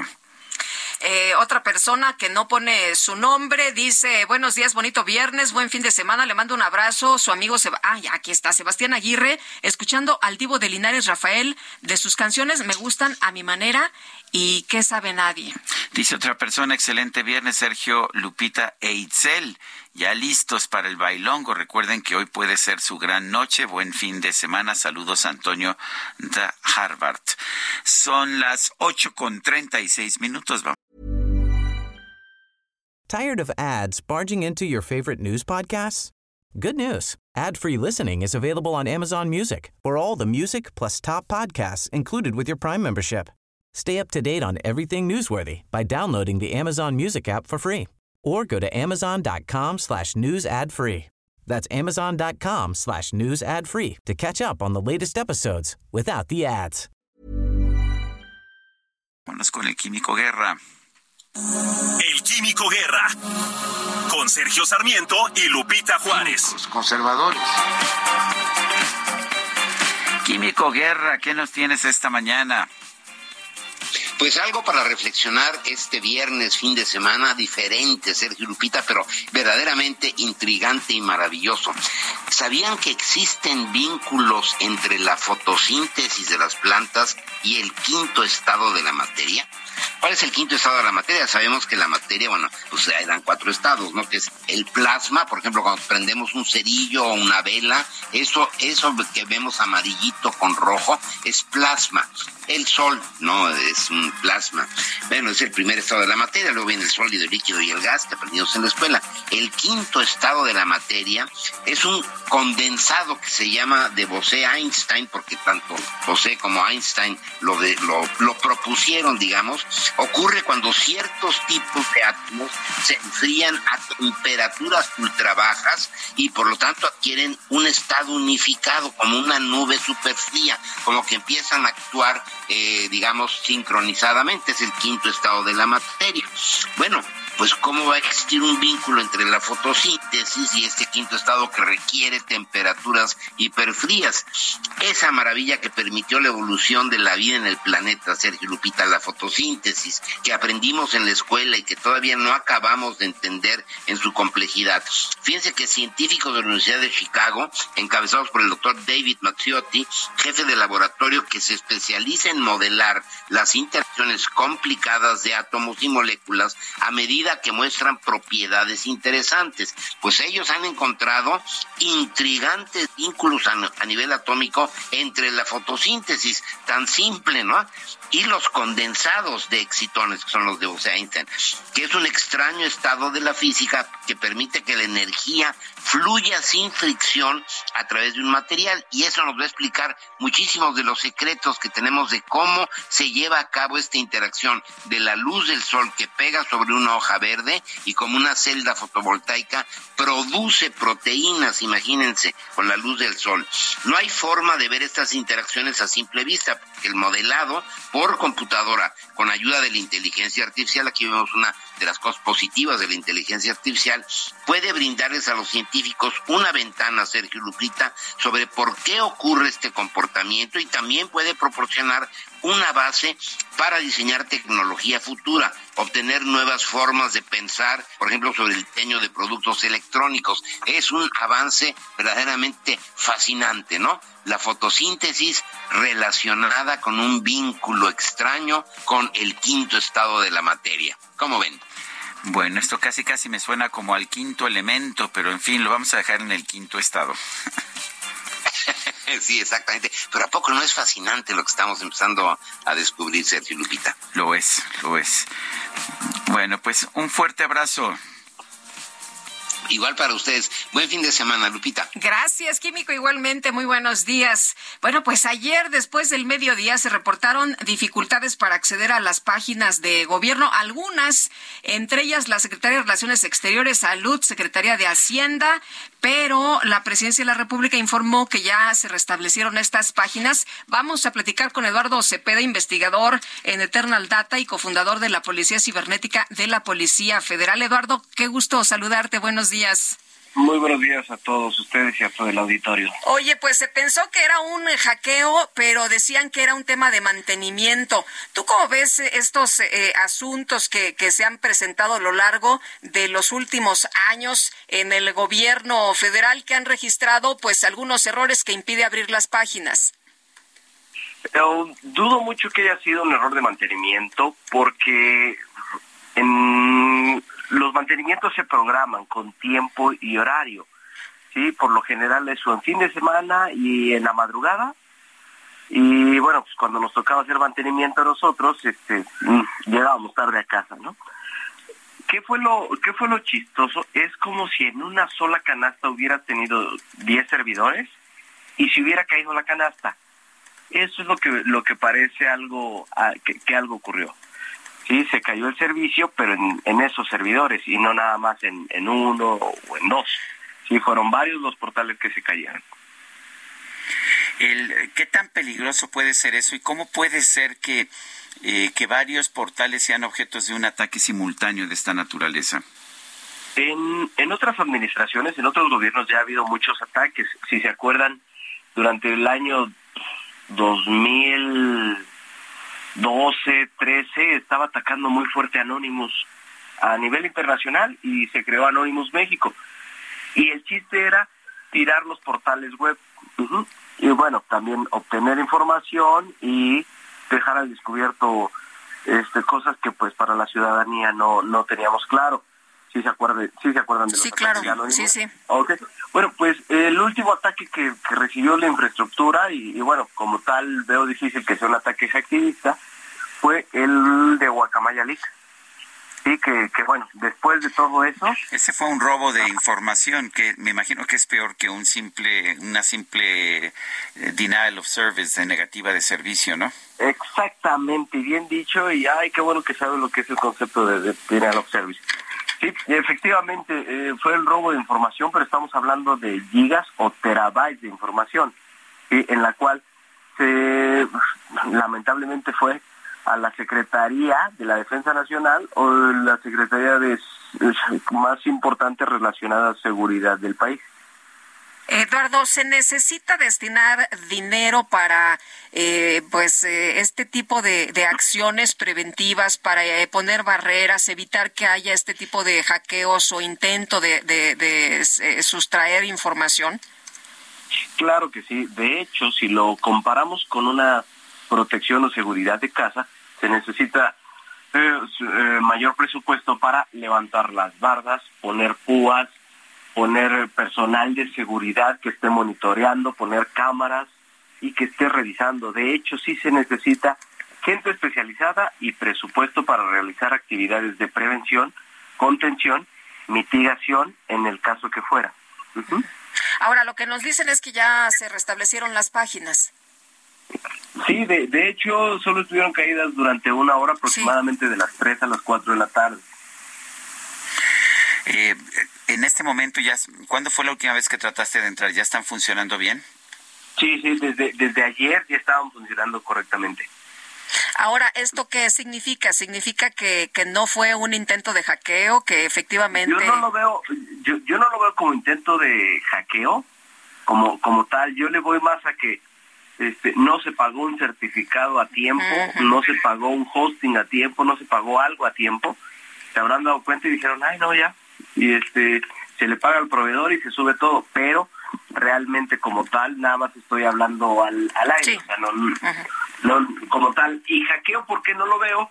Porque nadie se adjudicó dicho, dicho movimiento, ¿sí? Y no se han publicado ni noticias ni, ni información ni ha habido contacto por parte de grupos activistas. Muy bien, pues Eduardo Cepeda, investigador de Eternal Data y cofundador de la Policía Cibernética de la Policía Federal, muchas gracias por platicar con nosotros esta mañana. Te agradezco, les agradezco muchísimo, les deseo un excelente día. Gracias. Son las 8.44. En el diario oficial de la Federación ya se publicaron siete decretos de leyes o reformas aprobadas por Morena, las aprobadas en este frenesí legislativo de los últimos días de abril. Esta, pues este, esta jornada, estas jornadas, tanto en diputados como en senadores, han sido criticadas por desaseo legislativo. Tenemos en la línea telefónica a Ernesto Guerra, el es analista político. Ernesto, eh, pues, ¿tú crees que vaya a haber un costo político? Político por estas aprobaciones o simple y sencillamente se salió con la suya el presidente?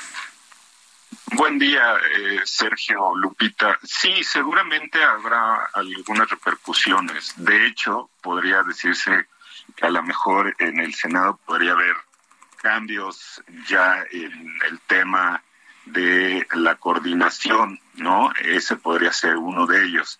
Sin embargo, me parece que bien lo dijiste, fue una noche negra, una noche complicada para el Parlamento mexicano, donde se hicieron de manera fast track eh, una veintena de decretos que se generaron en la Cámara de Diputados y que hicieron una un completo eh, violación al proceso legislativo y que esperemos que la oposición impugne a través de las acciones de inconstitucionalidad pertinente para ello porque la Suprema Corte les ha dicho al Congreso de la Unión que eh, si no hay un respeto a la violación del debido proceso, pues este lo más seguro es que se pueda declarar inválido. Y sí, seguramente habrá repercusiones importantes que veremos en próximos días.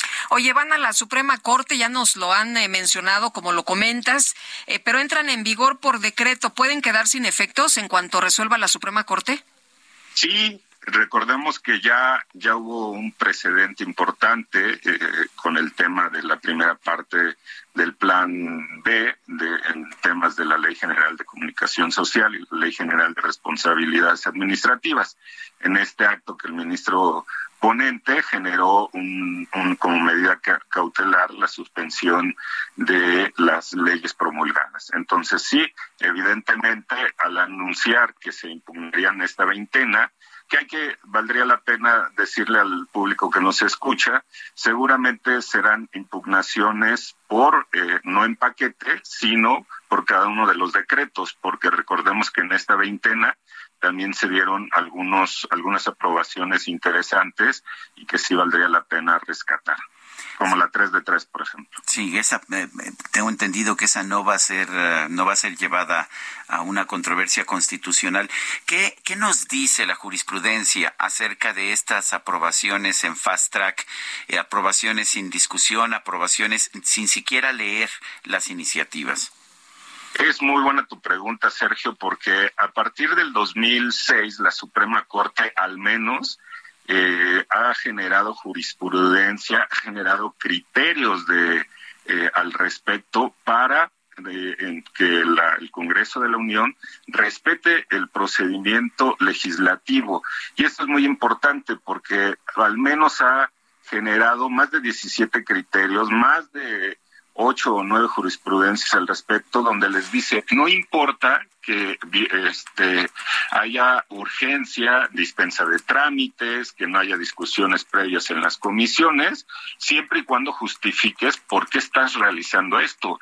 Y no lo vimos. Eh, recordemos que ni en Cámara de Diputados, ni mucho menos en el Senado, hubo eh, discusiones previas en comisiones, hubo dispensas de trámites, y entonces lo que le ha dicho la Suprema Corte es, esto no puede ser porque hay una flagrante eh, violación al debido proceso y no hay respeto al tema de discusiones ni respeto a las minorías parlamentarias. Esos han sido los criterios, algunos que ha señalado la Suprema Corte al respecto.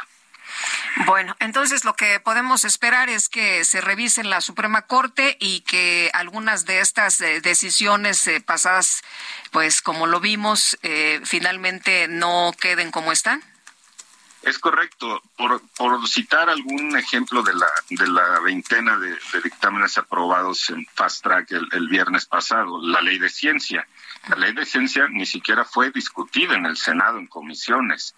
Hubo ahí un cuestionamiento de, eh, del presidente, el senador presidente de esa comisión de ciencia, que había señalado el respeto a la continuación del diálogo del Parlamento abierto para la discusión de esta ley tan importante. Lo que hicieron fue una dispensa de trámites, no hubo ni siquiera comisión, no se llamó a cuentas y lo que se hizo fue aprobarla de manera este, rápida como, como los 19 dictámenes más, ¿no?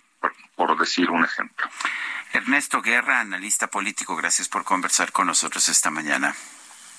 A tus órdenes, Sergio Lupita. Gracias, muy buenos días. Pues sí, no había siete mesas programadas, nada más hubo dos y lo pasaron así, pero en caliente. Fue un parlamento abierto que se cerró. Así es, así es. Oye, y bueno, en otras, en otras notas, cerca de 13 horas a bordo de 10 autobuses, 200 ciudadanos inconformes procedentes del municipio de Tula de Allende se manifestaron a las afueras del Congreso del Estado de Hidalgo para exigir que se restablezca el Estado de Derecho en la zona Explicaron los manifestantes que la inseguridad ha permeado en ese municipio hidalguense a grado tal que los grupos delictivos han rebasado a la policía municipal. Lamentaron que esta situación se traduzca en un alto índice de delitos, ha quebrantado la actividad económica en donde impera el desempleo y la falta de liquidez. Los inconformes pidieron la intervención del gobernador Julio Menchaca y de legisladores del estado para que se ponga un hasta aquí a Federico Sarabia Pozo, personaje que tiene tomada la planta cementera de la Cruz Azul. Ello detallaron a pesar de que el pasado 27 de abril la sexta sala del Tribunal Superior de Justicia de la Ciudad de México dictó sentencia inapelable en la que se desconoce a Federico Sarabia como presidente del Consejo de Administración de la Cooperativa de Cruz Azul. Entre las agrupaciones participantes en la manifestación destacan Ejido Bominza, eh, Cooperativa Minatitlán, Aprotec, Empresa Ejidal, Bominza, eh, Saí, Donkin, eh, eh, Sociedad Anónima, Cooperativa Boninza, Cooperativa Hidalgo, Cooperativa Quinta Generación, Cooperativa Unión y Cooperativa Juárez, las cuales surtían de materiales pétreos y de otro género a la planta de Cruz Azul en Jazotula.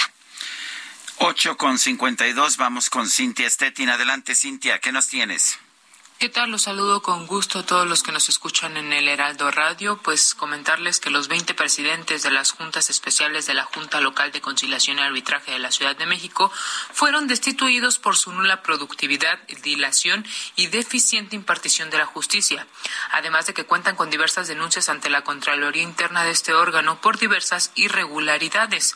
Así lo afirmó en entrevista con el Heraldo de México el secretario de Trabajo y Fomento al Empleo de la capital, José Luis Rodríguez Díaz de León, quien destacó que el cese de funcionarios que se tomó desde el pasado 2 de mayo, pues está completamente fundado y motivado.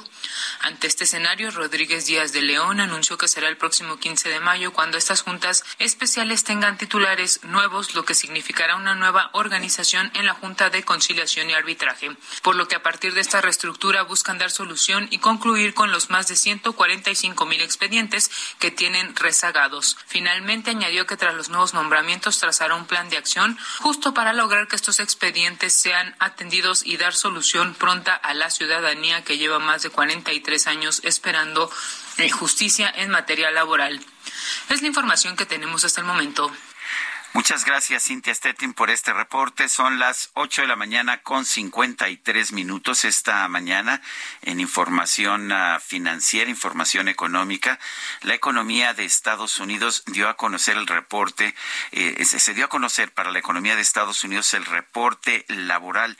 Se, generaron, se crearon 253 mil nuevos empleos en los Estados Unidos en abril y la tasa de desempleo bajó de 3.6 a 3 ciento. Bueno, pues esto eh, señala que la economía de los Estados Unidos se mantiene a un buen ritmo, se mantiene con fortaleza y podría llevar a todavía algunos aumentos en las tasas de interés. Y en información de último momento, la Secretaría de Marina detectó en el puerto de Lázaro Cárdenas, Michoacán, un cargamento de precursores químicos proveniente de China para la producción de fentanilo y metanfetaminas. 8 con 54, le recuerdo nuestro número de WhatsApp, 55 20 10 96 47. 55 20 10 96 47. Vamos a una pausa y regresamos. Más besos y caricias que mala voluntad. Los hombres tienen fe en la otra vida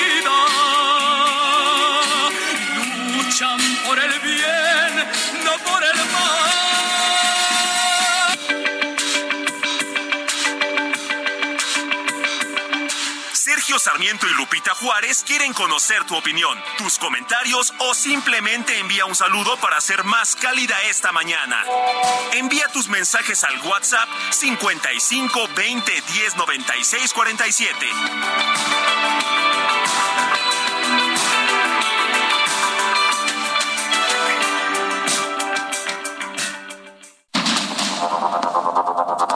Continuamos con Sergio Sarmiento y Lupita Juárez por el Heraldo Radio.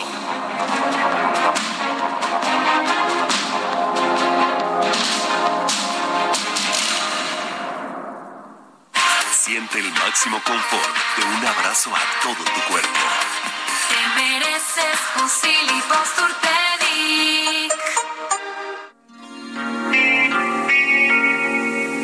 Haz amigo el favor hablarme de ella aún. Todavía es mi pronto y la sueño.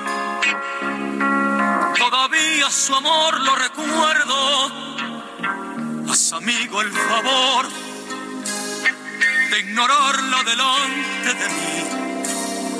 Ni siquiera pronuncie su nombre, que aún mi alma está hecha girones que tengo el corazón en carne viva, que yo no sé olvidar. Seguimos escuchando a Rafael Esta canción se llama En carne viva.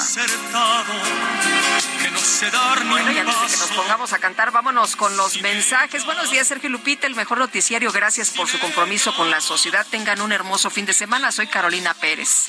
Dice Carlos Hurtado, buenos días, Sergio. Y Lupita, dos mensajes. Hay que decir cuidadoras y cuidadores. Creo que en español tradicional este último es mejor, pero más importante es que hay muchos cuidadores hombres. Cerca de mi casa hay una casa de retiro y los inquilinos pasean en el Parque de la Bola, muchos de ellos con cuidadores masculinos, noble ocupación. Segundo mensaje, habría que señalar a las autoridades de la ciudad la falta de presencia de autoridad vial. No hay una motocicleta que respete algún semáforo, cruce de peatones, etcétera. Muchos taxis y otros vehículos tampoco lo hacen. Yo no sé en qué cruceros hay alguien que ponga orden. Pues sí tienen razón, cuidadoras y cuidadores, a todos ustedes muchas gracias por este trabajo tan relevante.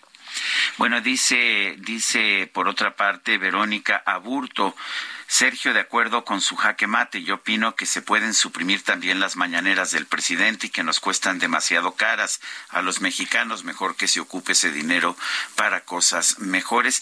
Yo no creo que se puedan ni se deban suprimir las mañaneras. Creo que el presidente tiene derecho a realizar su labor de comunicación. Vamos con otros temas. Sandra Romandía nos presenta el libro Las siete mafias chilangas. Es un trabajo de seis periodistas en el que se recopilan investigaciones acerca de algunas bandas criminales que operan en la capital del país. Sandra Romandía, periodista de investigación, gracias por tomar nuestra llamada.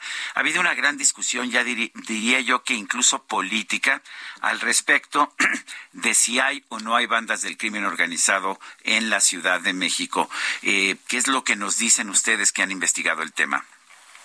Eh, bueno, pues primero que nada, gracias por el espacio y muy buenos días, Sergio y Lilipita, los saludo con mucho gusto. Gracias. Eh, pues mira, sí, el libro Las siete mafias chilangas lo que hace es como traer a la conversación algo de lo que no se conversa o al menos no mucho o, o, casi nada en la, en la narrativa oficial que son las bandas criminales que controlan la Ciudad de México, pero en el sentido de los eh, servicios, el comercio eh, y, varios temas de nuestra vida diaria. ¿Qué es lo que quiero decir con eso?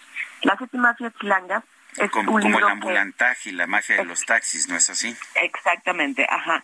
Es un libro que toca eh, diferentes momentos de la vida de las personas que habitamos esta ciudad y cómo al salir desde nuestra casa, pues nos topamos con eso, con la mafia del transporte, del ambulantaje, de los mercados, la mafia inmobiliaria en esta ciudad, la mafia del sexo servicio, la mafia del agua, la mafia del despojo, del metro, etcétera, pero cómo detrás de esas mafias, eh, pues ya allá hay grupos criminales del narcotráfico que vieron que es un negocio muy lucrativo y la están empezando a tomar a pesar de que son mafias que tienen décadas y también pues siempre también están trastocadas por eh, las autoridades eh, locales, por políticos de base, por políticos que lo que buscan son pues este son son eh, de alguna manera tener control no de, del voto etcétera a través de, de, las de las personas que manejan estos eh, Sandra, pero hay una gran preocupación, como tú nos dices, bueno, en el día a día no nos damos cuenta. Por ejemplo, vamos al mercado y pedimos nuestra fruta en el tianguis,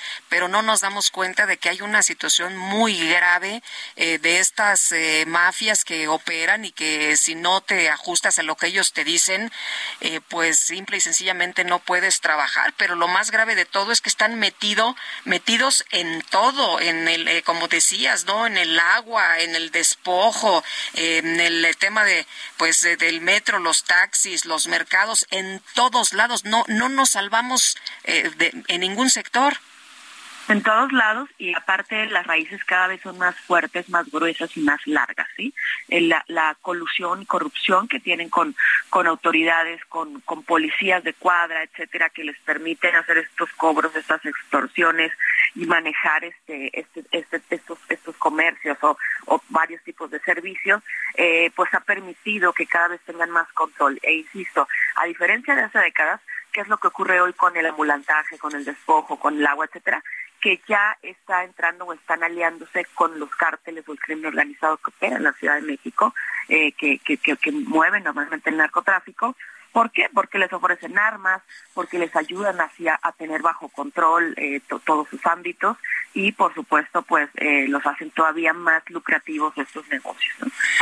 De hecho hay gente que piensa que pues si quieres eh, dedicarte al comercio ambulante vas y pones un puesto ambulante donde quieras en, en reforma, en insurgentes. Lo que nos dice la experiencia es que no, que te tienen que dar permiso para poner ese puesto de ambulante. ¿Quién da esos permisos? ¿Quién los trafica?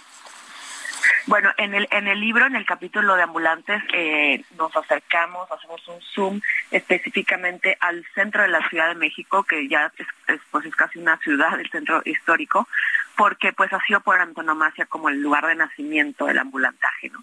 Y, vemos, por supuesto, pues dos grupos que han estado manejando el, el ambulantaje, dos familias, y que, eh, por supuesto, también han servido de base política para, para votos, mítines, etcétera.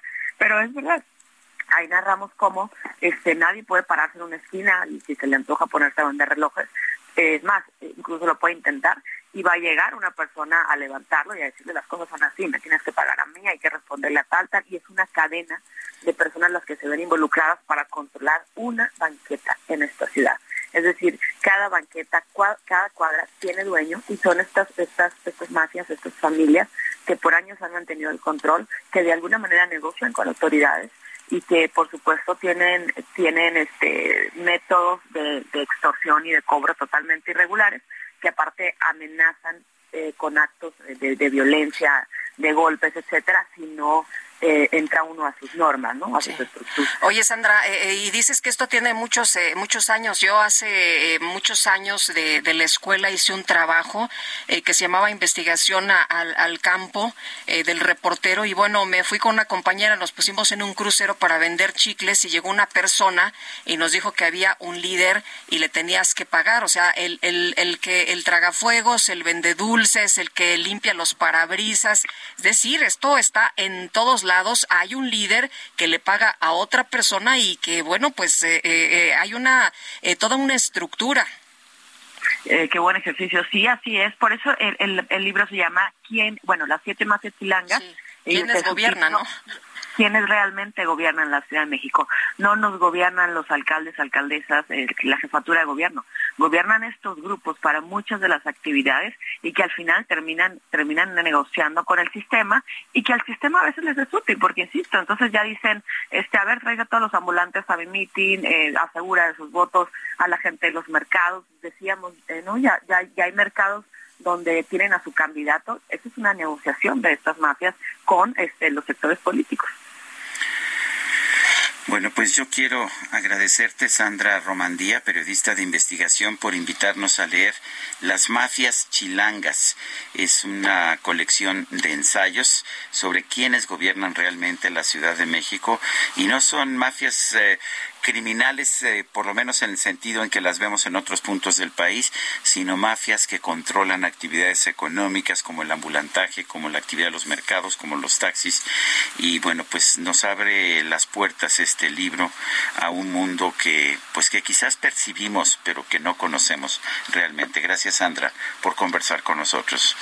Muchísimas gracias, Sergio Lupita. Y bueno, les invito a que busquen en cualquier librería las siete mafias chilanas. Muchas gracias. Gracias, buenos días. Son las nueve de la mañana con diez minutos.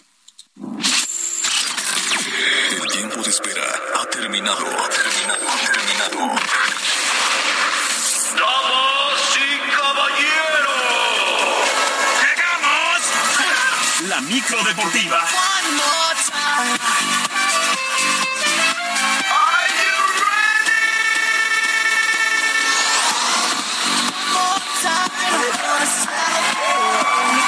Julio Romero, ¿cómo estás? Muy buenos días. Muy bien, muy contento, mi querida Lupita, Sergio, lo logramos, llegamos a la otra orilla, por fin es viernes. El precio ha sido alto, hay que señalarlo, pero eh, pues ya, hay que, habría que pagarlo. y lo logramos, ya es viernes, arranca el fin de semana, un fin de semana bien intenso en cuanto a los deportes, pero arrancamos con información del balompié internacional porque el atacante Irving Lozano se convirtió en el primer futbolista mexicano que sale campeón en la Serie A allá en Italia, lo hizo con el Napoli que empató con un, a un gol con el Udinese para llegar a 80 inalcanzables puntos.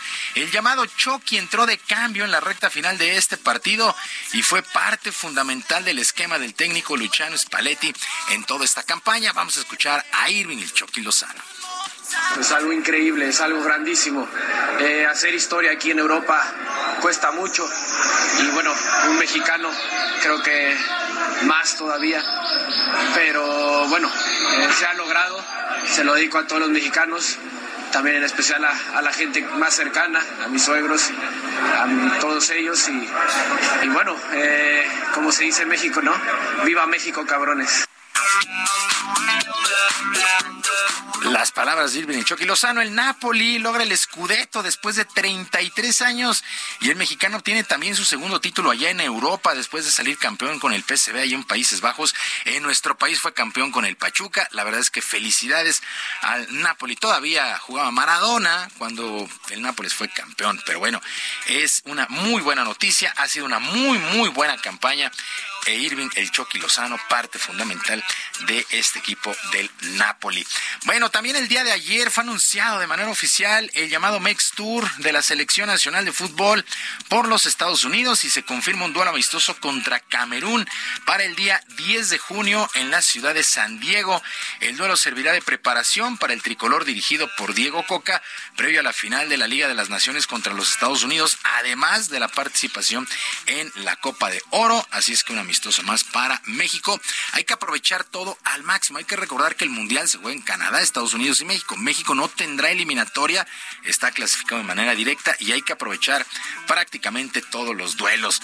En el balompié local, el día de mañana arrancan los repechajes, arranca el repechaje, pues ya prácticamente la liguilla. Mañana a las 5 de la tarde en la cancha del Estadio Azteca, Cruz Azul estará recibiendo a los rojinegros del Atlas. Benjamín Mora, técnico del conjunto Tapatío, asegura que su equipo no llegará como víctima al Estadio Azteca, a pesar de que Cruz Azul contará con el apoyo de su afición. Destaco y creo que nuestra fortaleza es el esfuerzo colectivo, el trabajo de los muchachos. Si bien el fútbol es de estilos, de intenciones, de ideas, también en las fases finales es de estrategia y de saber acomodar las piezas lo mejor posible para, poder seguir avanzando. Ya estamos dentro y, y, yo lo que dije ya hace mucho tiempo es que íbamos a terminar siendo un equipo muy incómodo. Y para las 7 de la noche con 10 minutos, el Pachuca estará enfrentando al Santos Laguna, a pesar de que el conjunto del Santos lleva prácticamente un par de semanas con su nuevo técnico Pablo Repeto. El central Mateus Doria aseguró que la idea es la misma desde que arrancaron la campaña, llegar aunque sea vía repechaje a la liguilla por el título.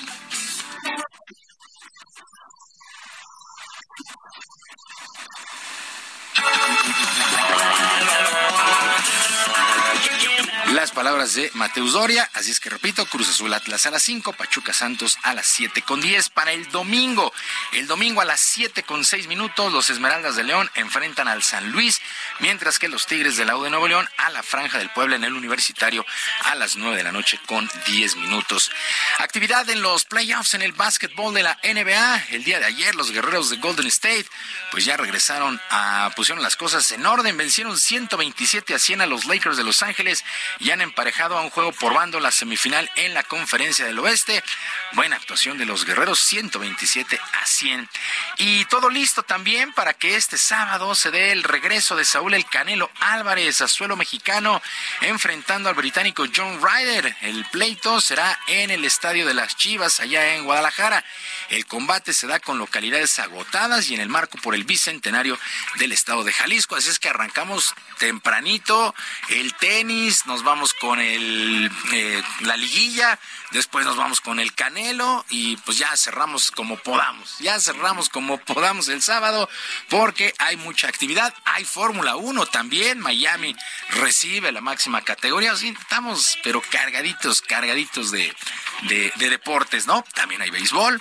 Entonces, pues ahí, ya, quítele el control remoto. Hay que portarse bien para ganar el control remoto porque pues es parte fundamental. Bueno, en otras cosas, el expresidente de la Federación Mexicana de Natación, Kirill Todorov, se presentó a las instalaciones del reclusorio norte y a petición de un juez, luego de ser acusado de desviar recursos del organismo deportivo. El directivo arribó con 20 carpetas de su investigación y fue firme antes de entrar a las instalaciones. Pero todas ustedes y todos ustedes saben quién empezó esto, con qué finalidad lo empezó. No sé en qué red de corrupción tremenda se metió para que llegáramos a esto, pero yo vengo a una sola cosa, a que se esclarezcan los hechos porque nunca hubo un desvío no de los 155 millones que están fantaseando, ni de un centavo de la Federación Mexicana de Natación. Bueno, Kirill Todorov agregó que tampoco se ha pagado un solo peso de la federación para su defensa y mientras esto continúa, la World Aquatics puso un comité estabilizador que es apoyado y avalado por el organismo internacional, por su propio presidente, el kuwaití Hussein al-Mulzam. Así es que, pues es una verdadera, es un verdadero enredo esto de, la, de los deportes acuáticos en nuestro país. Y bueno, a ver cómo termina este asunto, porque Kirill Todorov pues está metido en esta, en esta bronca. Bueno, actividad en el Masters de Madrid. Eh, pues está lista la final femenil. Iwa Siatek estará enfrentando a la bielorrusa Arina Zabalenka. La final, pues a las diez y media de la mañana en varones. Carlos Alcaraz está enfrentando en estos momentos al croata Borna Koric. Se llevó el primer set, 6-4. Está arrancando prácticamente el segundo set. Y por ahí de las 12 del día, el alemán eh, Stroff, Jan Leonard Stroff, estará enfrentando al ruso Aslan Karatsev. Esto a las 12 del día, pues llega a su fin el Masters allá en Madrid. Muchísima actividad en el mundo del tenis. Sergio Lupita, amigos del auditorio, la información deportiva. Les recuerdo nuestras vías de comunicación en Twitter. Estoy en arroba jromerohb, en arroba jromerohb, además de nuestro canal de YouTube, El Barrio Deportivo, El Barrio Deportivo en YouTube de lunes a viernes a las 7 de la noche. Que tengan todos un extraordinario fin de semana y que por supuesto sus equipos ganen. Muchas gracias mi querido Julio. Son las nueve con dieciocho minutos. Vamos a un resumen de la información más importante. El director general de la Organización Mundial de la Salud, Pedro Adhanom Ghebreyesus, declaró el fin de la emergencia de salud pública internacional por COVID-19, el cual ha dejado por lo menos 20 millones de muertos, la cual ha dejado por lo menos 20 millones de muertos. Desde el estado de Puebla, el canciller Marcelo Ebrard informó que el gobierno de México firmó un memorándum de seguridad laboral con Estados Unidos para que ese país autorice por lo menos 885 mil permisos y visas de trabajo para migrantes. A partir de ello, que mucho debe reconocérsele al presidente Biden, esa disposición por avanzar en esta dirección, se, se han otorgado o se van a otorgar entre 2022 y este año alrededor de 885 mil permisos y visas de trabajo para personas migrantes y para quienes están moviéndose en búsqueda de trabajo movilidad laboral. 885 mil. Eso nunca había pasado. Bueno, y por su parte, el presidente López Obrador confirmó que esta tarde va a participar en la ceremonia para conmemorar la batalla de Puebla del 5 de mayo de 1862, en la que las fuerzas mexicanas derrotaron al ejército francés. Aquí en Puebla, en este día memorable, 5 de mayo, vamos a participar en la celebración de la batalla del 5 de mayo de 1862 una batalla en la que el ejército mexicano, con la participación del pueblo, de campesinos, de indígenas de este estado de Puebla, derrotaron al ejército francés, que en ese entonces era el ejército más poderoso del mundo. Por otra parte, los exconsejeros del INE, Lorenzo Córdoba y Ciro Murayama, fueron increpados por un maestro de la Universidad Iberoamericana de Puebla durante la presentación del libro La democracia no se toca. De...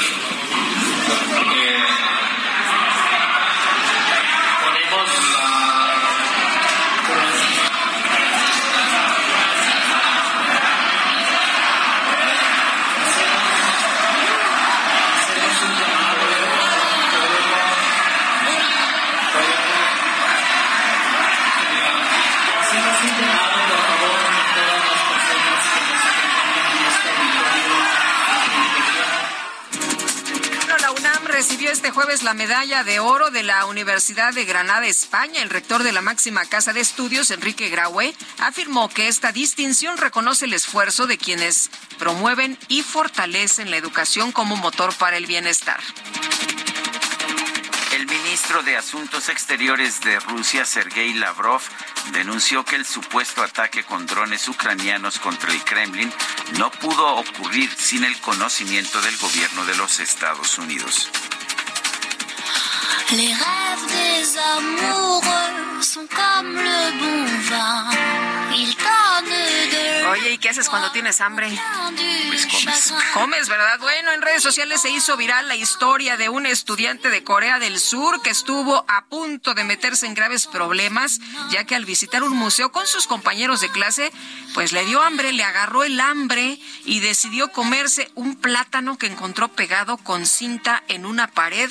En realidad, la fruta formaba parte de la obra El comediante del artista italiano Maurizio Catelán, valuada en el equivalente dos millones de pesos. El museo decidió no presentar cargos contra el joven, quien se justificó diciendo que no había desayuno.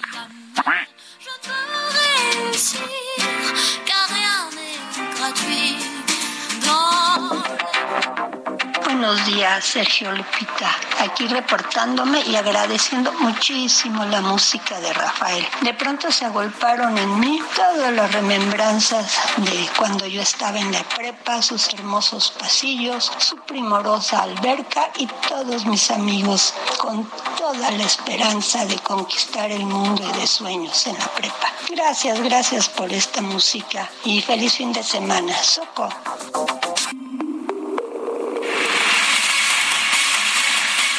Bueno, y como consecuencia de la inseguridad en las carreteras que llevan a Reynosa, los choferes de tráileres decidieron no circular de noche. Lo anterior lo reveló Edgar Zamorano Santillán, delegado municipal de la Cámara Nacional del Autotransporte de Carga, Canacar. La situación está eh, que nada más podemos viajar de día. Es crítico viajar en condiciones de noche, es lo que dijo Edgar Zamorano. Son las nueve de la mañana con veinticuatro minutos. Vamos a una pausa y regresamos en un momento más. Guadalupe Juárez y Sergio Sarmiento estamos en el Heraldo Radio.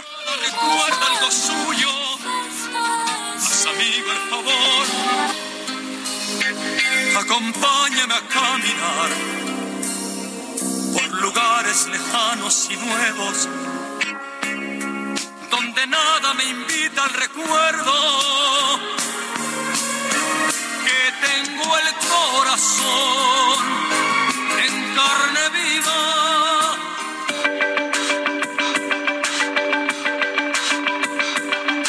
Sergio Sarmiento y Lupita Juárez quieren conocer tu opinión, tus comentarios o simplemente envía un saludo para hacer más cálida esta mañana.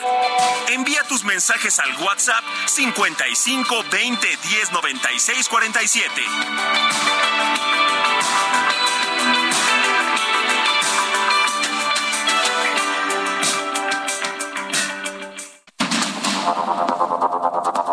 Continuamos con Sergio Sarmiento y Lupita Juárez por el Heraldo Radio.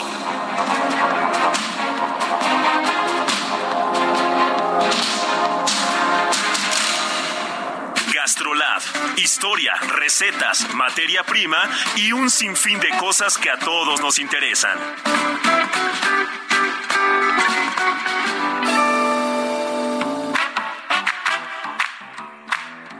Amigos del Heraldo Radio. Soy el chef Israel Arechiga de Gastrolab y hoy viernes les quiero recordar que como cada semana en la edición impresa del Heraldo de México sale Gastrolab. Así que si no lo han leído, vayan por el suplemento porque está buenísimo. En el marco del Día de las Madres tenemos una chef espectacular de un gran restaurante poblano, El Mural de los Poblanos, y la chef Liz Galicia nos va a contar acerca de los chiles en hogada, el mole, los adobos y muchas cosas. Y por otra parte tendremos un artículo buenísimo del Extaventún, es el licor maya que sale de la miel de abeja. Así que bueno, eh, como todos los viernes les recuerdo la edición impresa del Heraldo de México y como cada semana que tenemos tips, recetas y cosas buenísimas, no dejen de ir a gastrolabweb.com porque lo mejor de la gastronomía, de las recetas y de las noticias gastronómicas está con nosotros. Los versos de tu infancia es que estás enamorado, es que estás enamorado. Enamorado es descubrir lo bella que es la vida. Estar enamorado es confundir la noche con los días. Estar enamorado es caminar con alas por el mundo. Estar enamorado es vivir con el corazón desnudo. Estar enamorado es ignorar el tiempo y su medida. Estar enamorado es contemplar la Seguimos vida escuchando música de Rafael, esta se llama Estoy enamorado. La estrella más pequeña, estar enamorado No es mi favorita, la verdad no me encanta esta canción, pero me gusta mucho la voz de Rafael. árboles y rosas, estar enamorado es escuchar tu voz en otra voz. Tenemos mensajes, sí, esta mañana Gerardo nos dice desde Catepec, saludos, buenos días. Cerraron Avenida Central a la altura de la estación del metro Ecatepec con dirección a la Ciudad de México y el tráfico ya está intenso. Vías alternas, Avenida R1. Saludos desde Ecatepec. Gerardo, muchas gracias. Te convertiste en nuestro reportero esta mañana. Y gracias, porque la verdad es, estoy viendo imágenes de lo que está pasando y ya, pues que serán 50 personas cerrando y por supuesto afectando a miles y miles.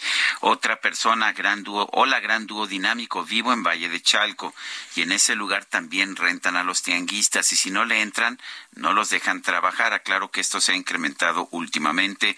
Un abrazo atentamente, Andrés Vargas. No, pues sí parece la ley de la selva, ¿no? El que llega primero y el que pide y el que exige derecho de piso por todos lados. En fin, qué terrible lo que estamos viviendo, pero hay quien ve el país todo, todo bien, todo va bien. Eh, le, pueden preguntar a su entrevistada si hay una mafia que trae a los indígenas que andan vendiendo obleas. Soy Merced Ávila de Texcoco. Tengo entendido que sí es también un grupo, una agrupación, una mafia eh, que, que trae a los indígenas y los explota. Dice Daniel Guillén, ah, escuchando lo del ambulantaje, pienso que no se debería comprar ni un chicle. Se ve difícil combatir combatir pero también se puede. Son las nueve de la mañana con treinta y cuatro minutos. Mañana se va a llevar a cabo la coronación del rey Carlos III allá en el Reino Unido, en Inglaterra.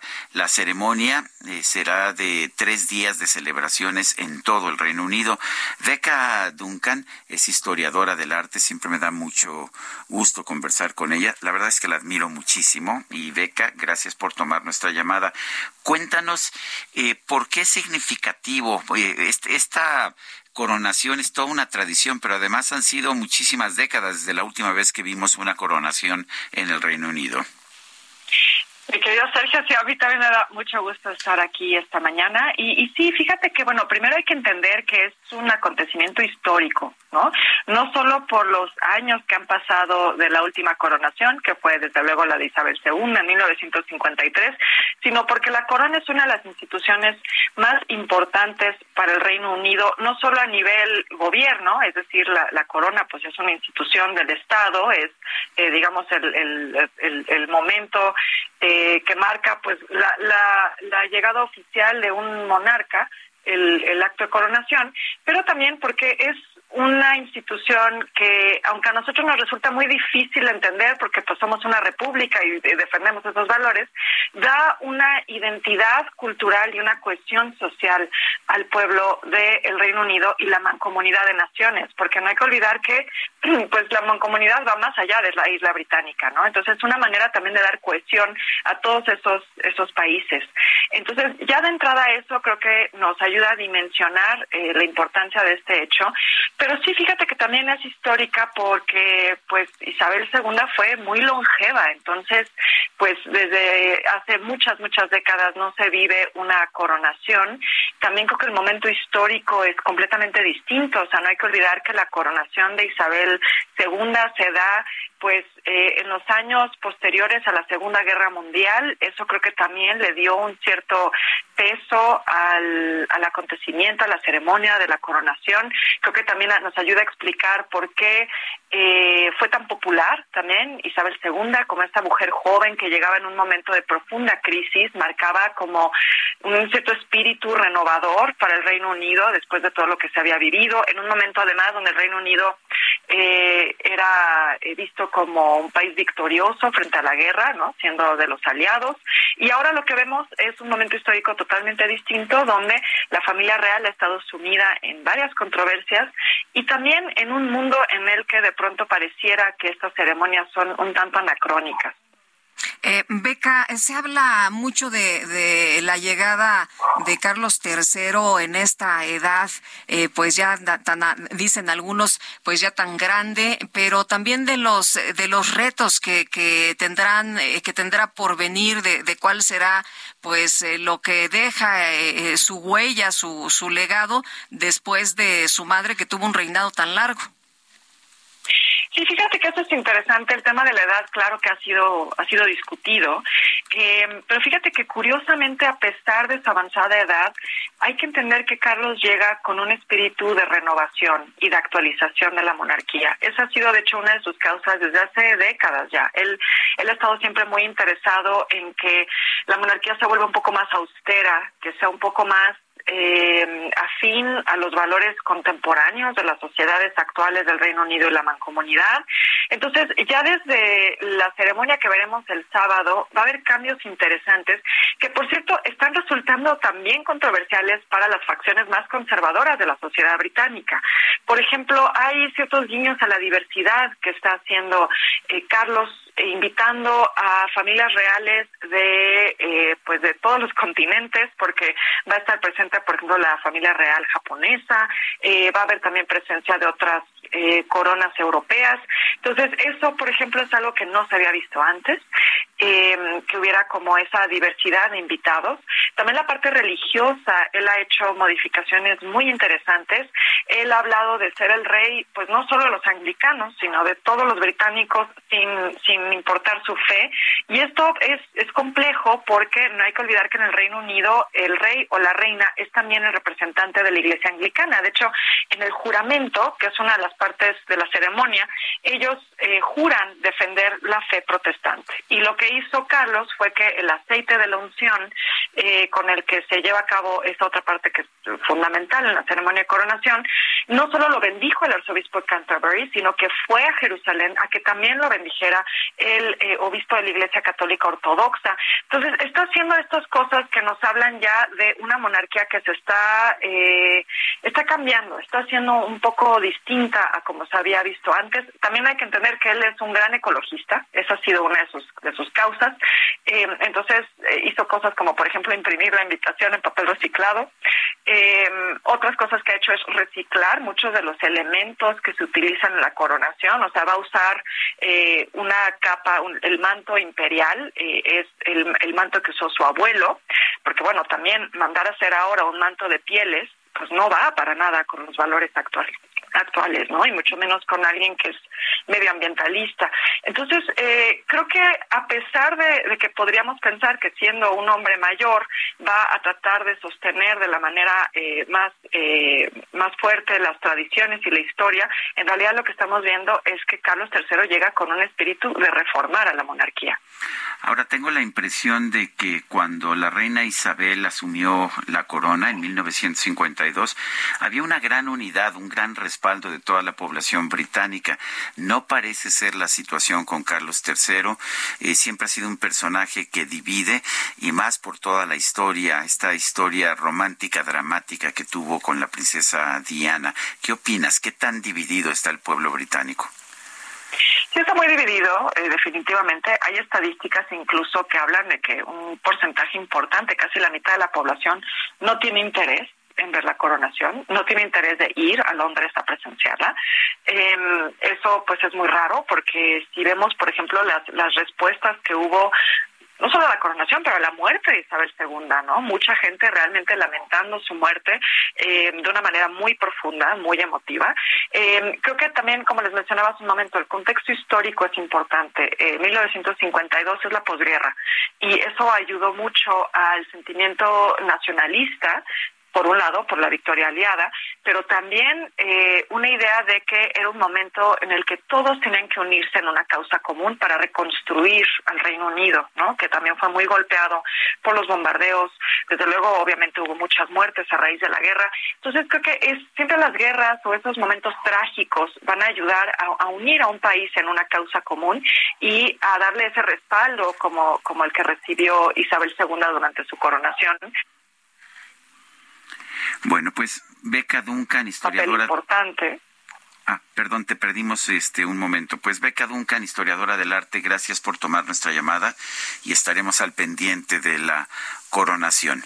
Fuerte abrazo, Beca. Un abrazo a ustedes, muchas gracias. Buenos días. Bueno, pues eh, estaba yo viendo que eh, Isabel asumió el trono cuando tenía 25 años, 25 años, y bueno, pues a Carlos lo está haciendo eh, a los 74 años, pues hay una gran diferencia, ¿no? Sin duda, sin duda.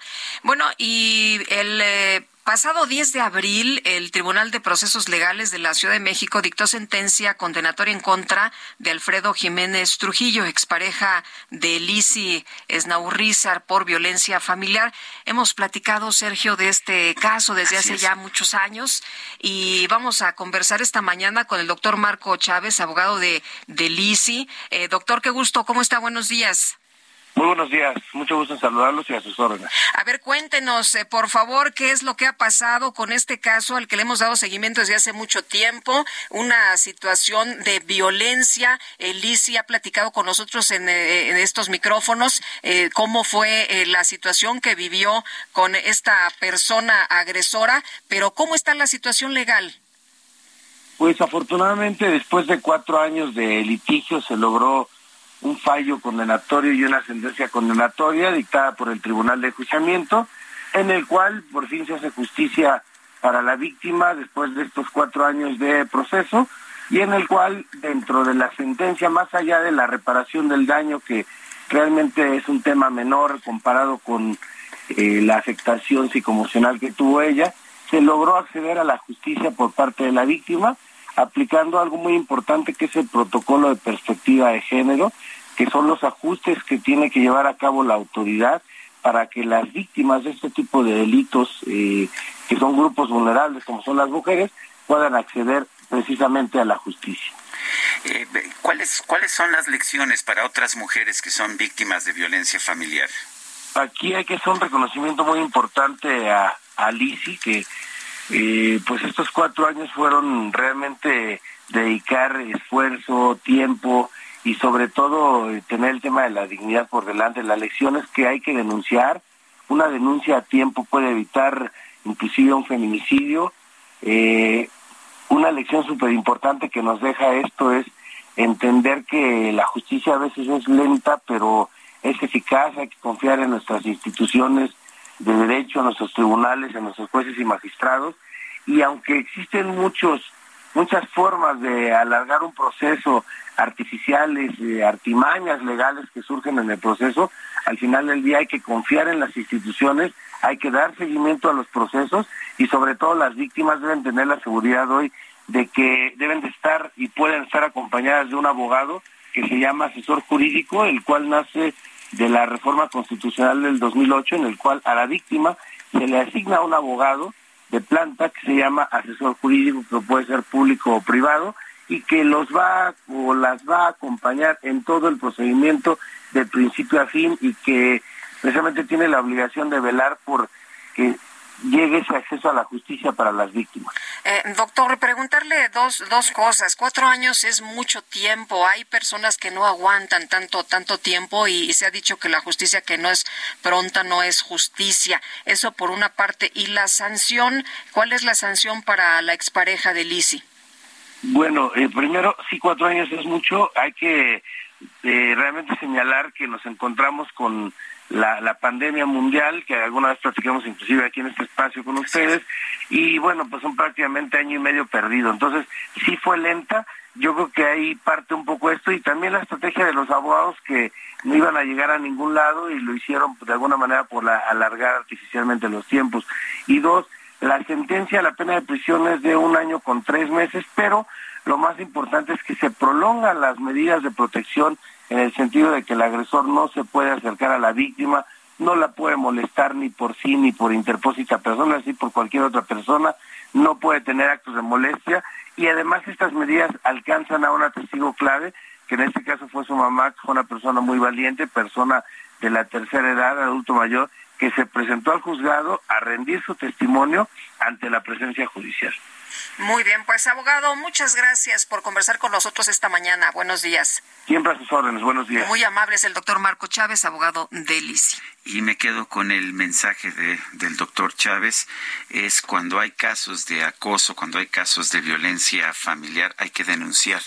O sea, es un delito la violencia familiar, ya sea física o psicológica o económica, es un delito y las mujeres tienen derecho a denunciar. puedes evitar un feminicidio. También, eso me parece que es uh, realmente muy, muy importante, hay que señalarlo así. Son las uh, nueve de la mañana, nueve de la mañana con cuarenta y siete minutos. Vamos a, a otros, uh, vamos a otros temas. El coordinador de los senadores de Morena, que él mismo ha venido diciendo pues que ya perdió de hecho mucha de la influencia que tenía entre los legisladores de Morena, eh, hizo ayer pues una serie de declaraciones que han generado una gran atención.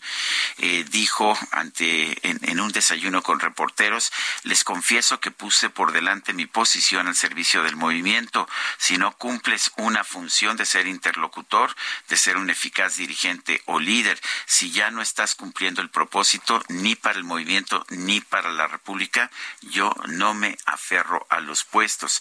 Si la oposición cree que ya no hay confianza en la interlocución, es una opinión que yo voy a respetar, pero hasta el último día que la mayoría decida voy a intentar seguir construyendo puentes y acuerdos.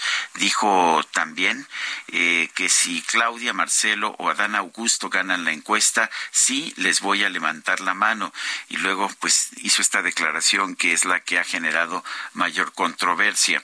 Nunca voy a traicionar al presidente, al licenciado López Obrador. Prefiero no ser nada, prefiero no participar en nada antes de traicionar al presidente de la República. Es lo que dijo Ricardo Monreal, quien había sido pues un defensor del Estado de Derecho. Ya ves que decía que estas iniciativas, que una serie de iniciativas violaban la Constitución y que por lo tanto en buena conciencia no podía eh, no podía votar eh, a favor de ellas, aunque vinieran del presidente. Hoy nos dice prefiero no ser nada antes de traicionar al presidente de la República. Bueno, ahí cada quien sus posiciones y sus intereses y por lo pronto pues se llamó mucho la atención esta declaración de el senador Ricardo Monreal que dicen está ahorita en la nada. Vámonos con Mario Miranda. ¿Dónde andas, Mario? Buenos días. ¿Qué tal, Pista? Sergio, muy buenos días. Les informo que tenemos un bloqueo en el eje 2 Oriente y la, la Vija y el eje 4 Sur Plutarco Elías Calles, hizo la colonia Santanita de la alcaldía Iztacalco. Son aproximadamente 50 personas, ex trabajadores del Panteón San José, quienes comentan que fueron despedidos injustificadamente y piden que les incorpore a su trabajo, así como la institución del administrador de este panteón. La afectación vial es bastante ya que se encuentra cerrado el eje 4 Plutarco Elías Calles desde Andrés Molina a Congreso de la Unión. El servicio de la línea 2 del Metrobús se encuentra suspendido y son bastantes los usuarios que tienen que caminar a lo largo de más de un kilómetro para volverse a subir a otra estación del Metrobús. Y bastante gente. La afectación también en estos momentos ya se están calentando los ánimos entre los automovilistas y los manifestantes. El que repita es la información vial desde la alcaldía Estacante. No, bueno, pues está poniendo fea la cosa. Entonces, Mario.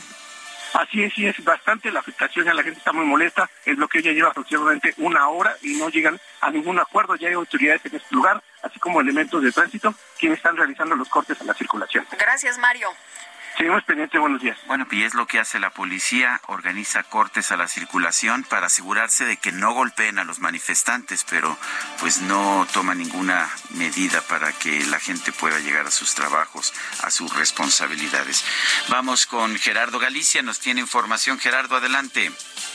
Desde la autopista de México-Puebla, Sergio Lupita, excelente mañana. Sigue muy afectada la circulación en carriles laterales luego de un lamentable accidente que ya informábamos, de hecho, en bloques anteriores. El conductor de un auto en color rojo, placas de circulación PAP 8892, se impacta de lleno contra una camioneta del transporte público que estaba realizando el descenso de pasaje y esta a su vez impacta a una camioneta más. Lamentablemente, una persona pierde la vida, uno de los ocupantes de este vehículo que viajaba en la parte trasera ha perdido la vida. Han pasado más de cinco horas y hasta este momento no han arribado peritos del Estado de México para poder retirar el cuerpo sin vida, así que por este motivo sigue la reducción de carriles en laterales y todo el caos vial en la zona. Si van a utilizar la autopista con dirección a la Ciudad de México, de preferencia busquen los carriles centrales, los laterales están prácticamente detenidos. Y por lo pronto, el reporte.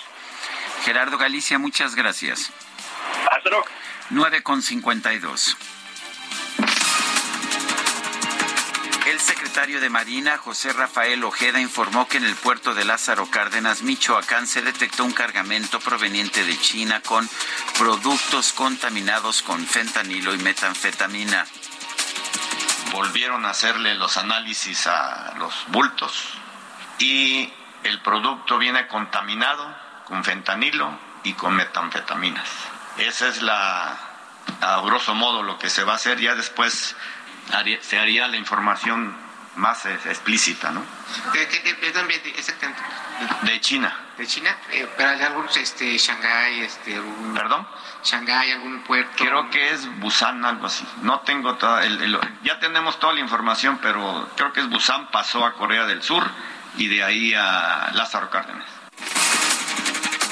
Bueno, y el presidente López Obrador anunció que va a enviar una carta a su homólogo de China, Xi Jinping, para solicitar de manera respetuosa información sobre el tráfico ilegal de drogas desde ese país a México. Enviar una carta eh, al presidente eh, de China con esta información de manera muy respetuosa, mucho, mucho, muy respetuosa, reiterando la solicitud de que este, nos ayuden con la información, porque eso nos permitiría tener más eh, control y evitar que los politiqueros de los eh, partidos que buscan en Estados Unidos ser candidatos este, no tengan elementos bueno, y, luego de que la Organización Mundial de la Salud declaró el fin de la emergencia sanitaria mundial por COVID-19, el presidente López Obrador anunció que el próximo martes se va a informar cuál es la situación del virus en México. Se nos acabó el tiempo, Guadalupe. Ya viste a Carlos Alcaraz, que acaba de pasar a la final en Madrid. Le llevaron su pastelito de cumpleaños. Pues Gana el juego. felicidades. Y le llevan su pastel de cumpleaños. y nosotros... redondo. Y nosotros ya nos vamos. Que la pasen todos muy bien. Disfruten este fin de semana. Y nos escuchamos el próximo lunes a las 7 en punto. Muy buenos días. Hasta el lunes, gracias de todo corazón. La vida desde arriba, estar enamorado es divisar la estrella más pequeña. Estar enamorado es olvidar la muerte y la tristeza. Estar enamorado es ver el mar. Heraldo Media Group presentó Sergio Sarmiento y Lupita Juárez.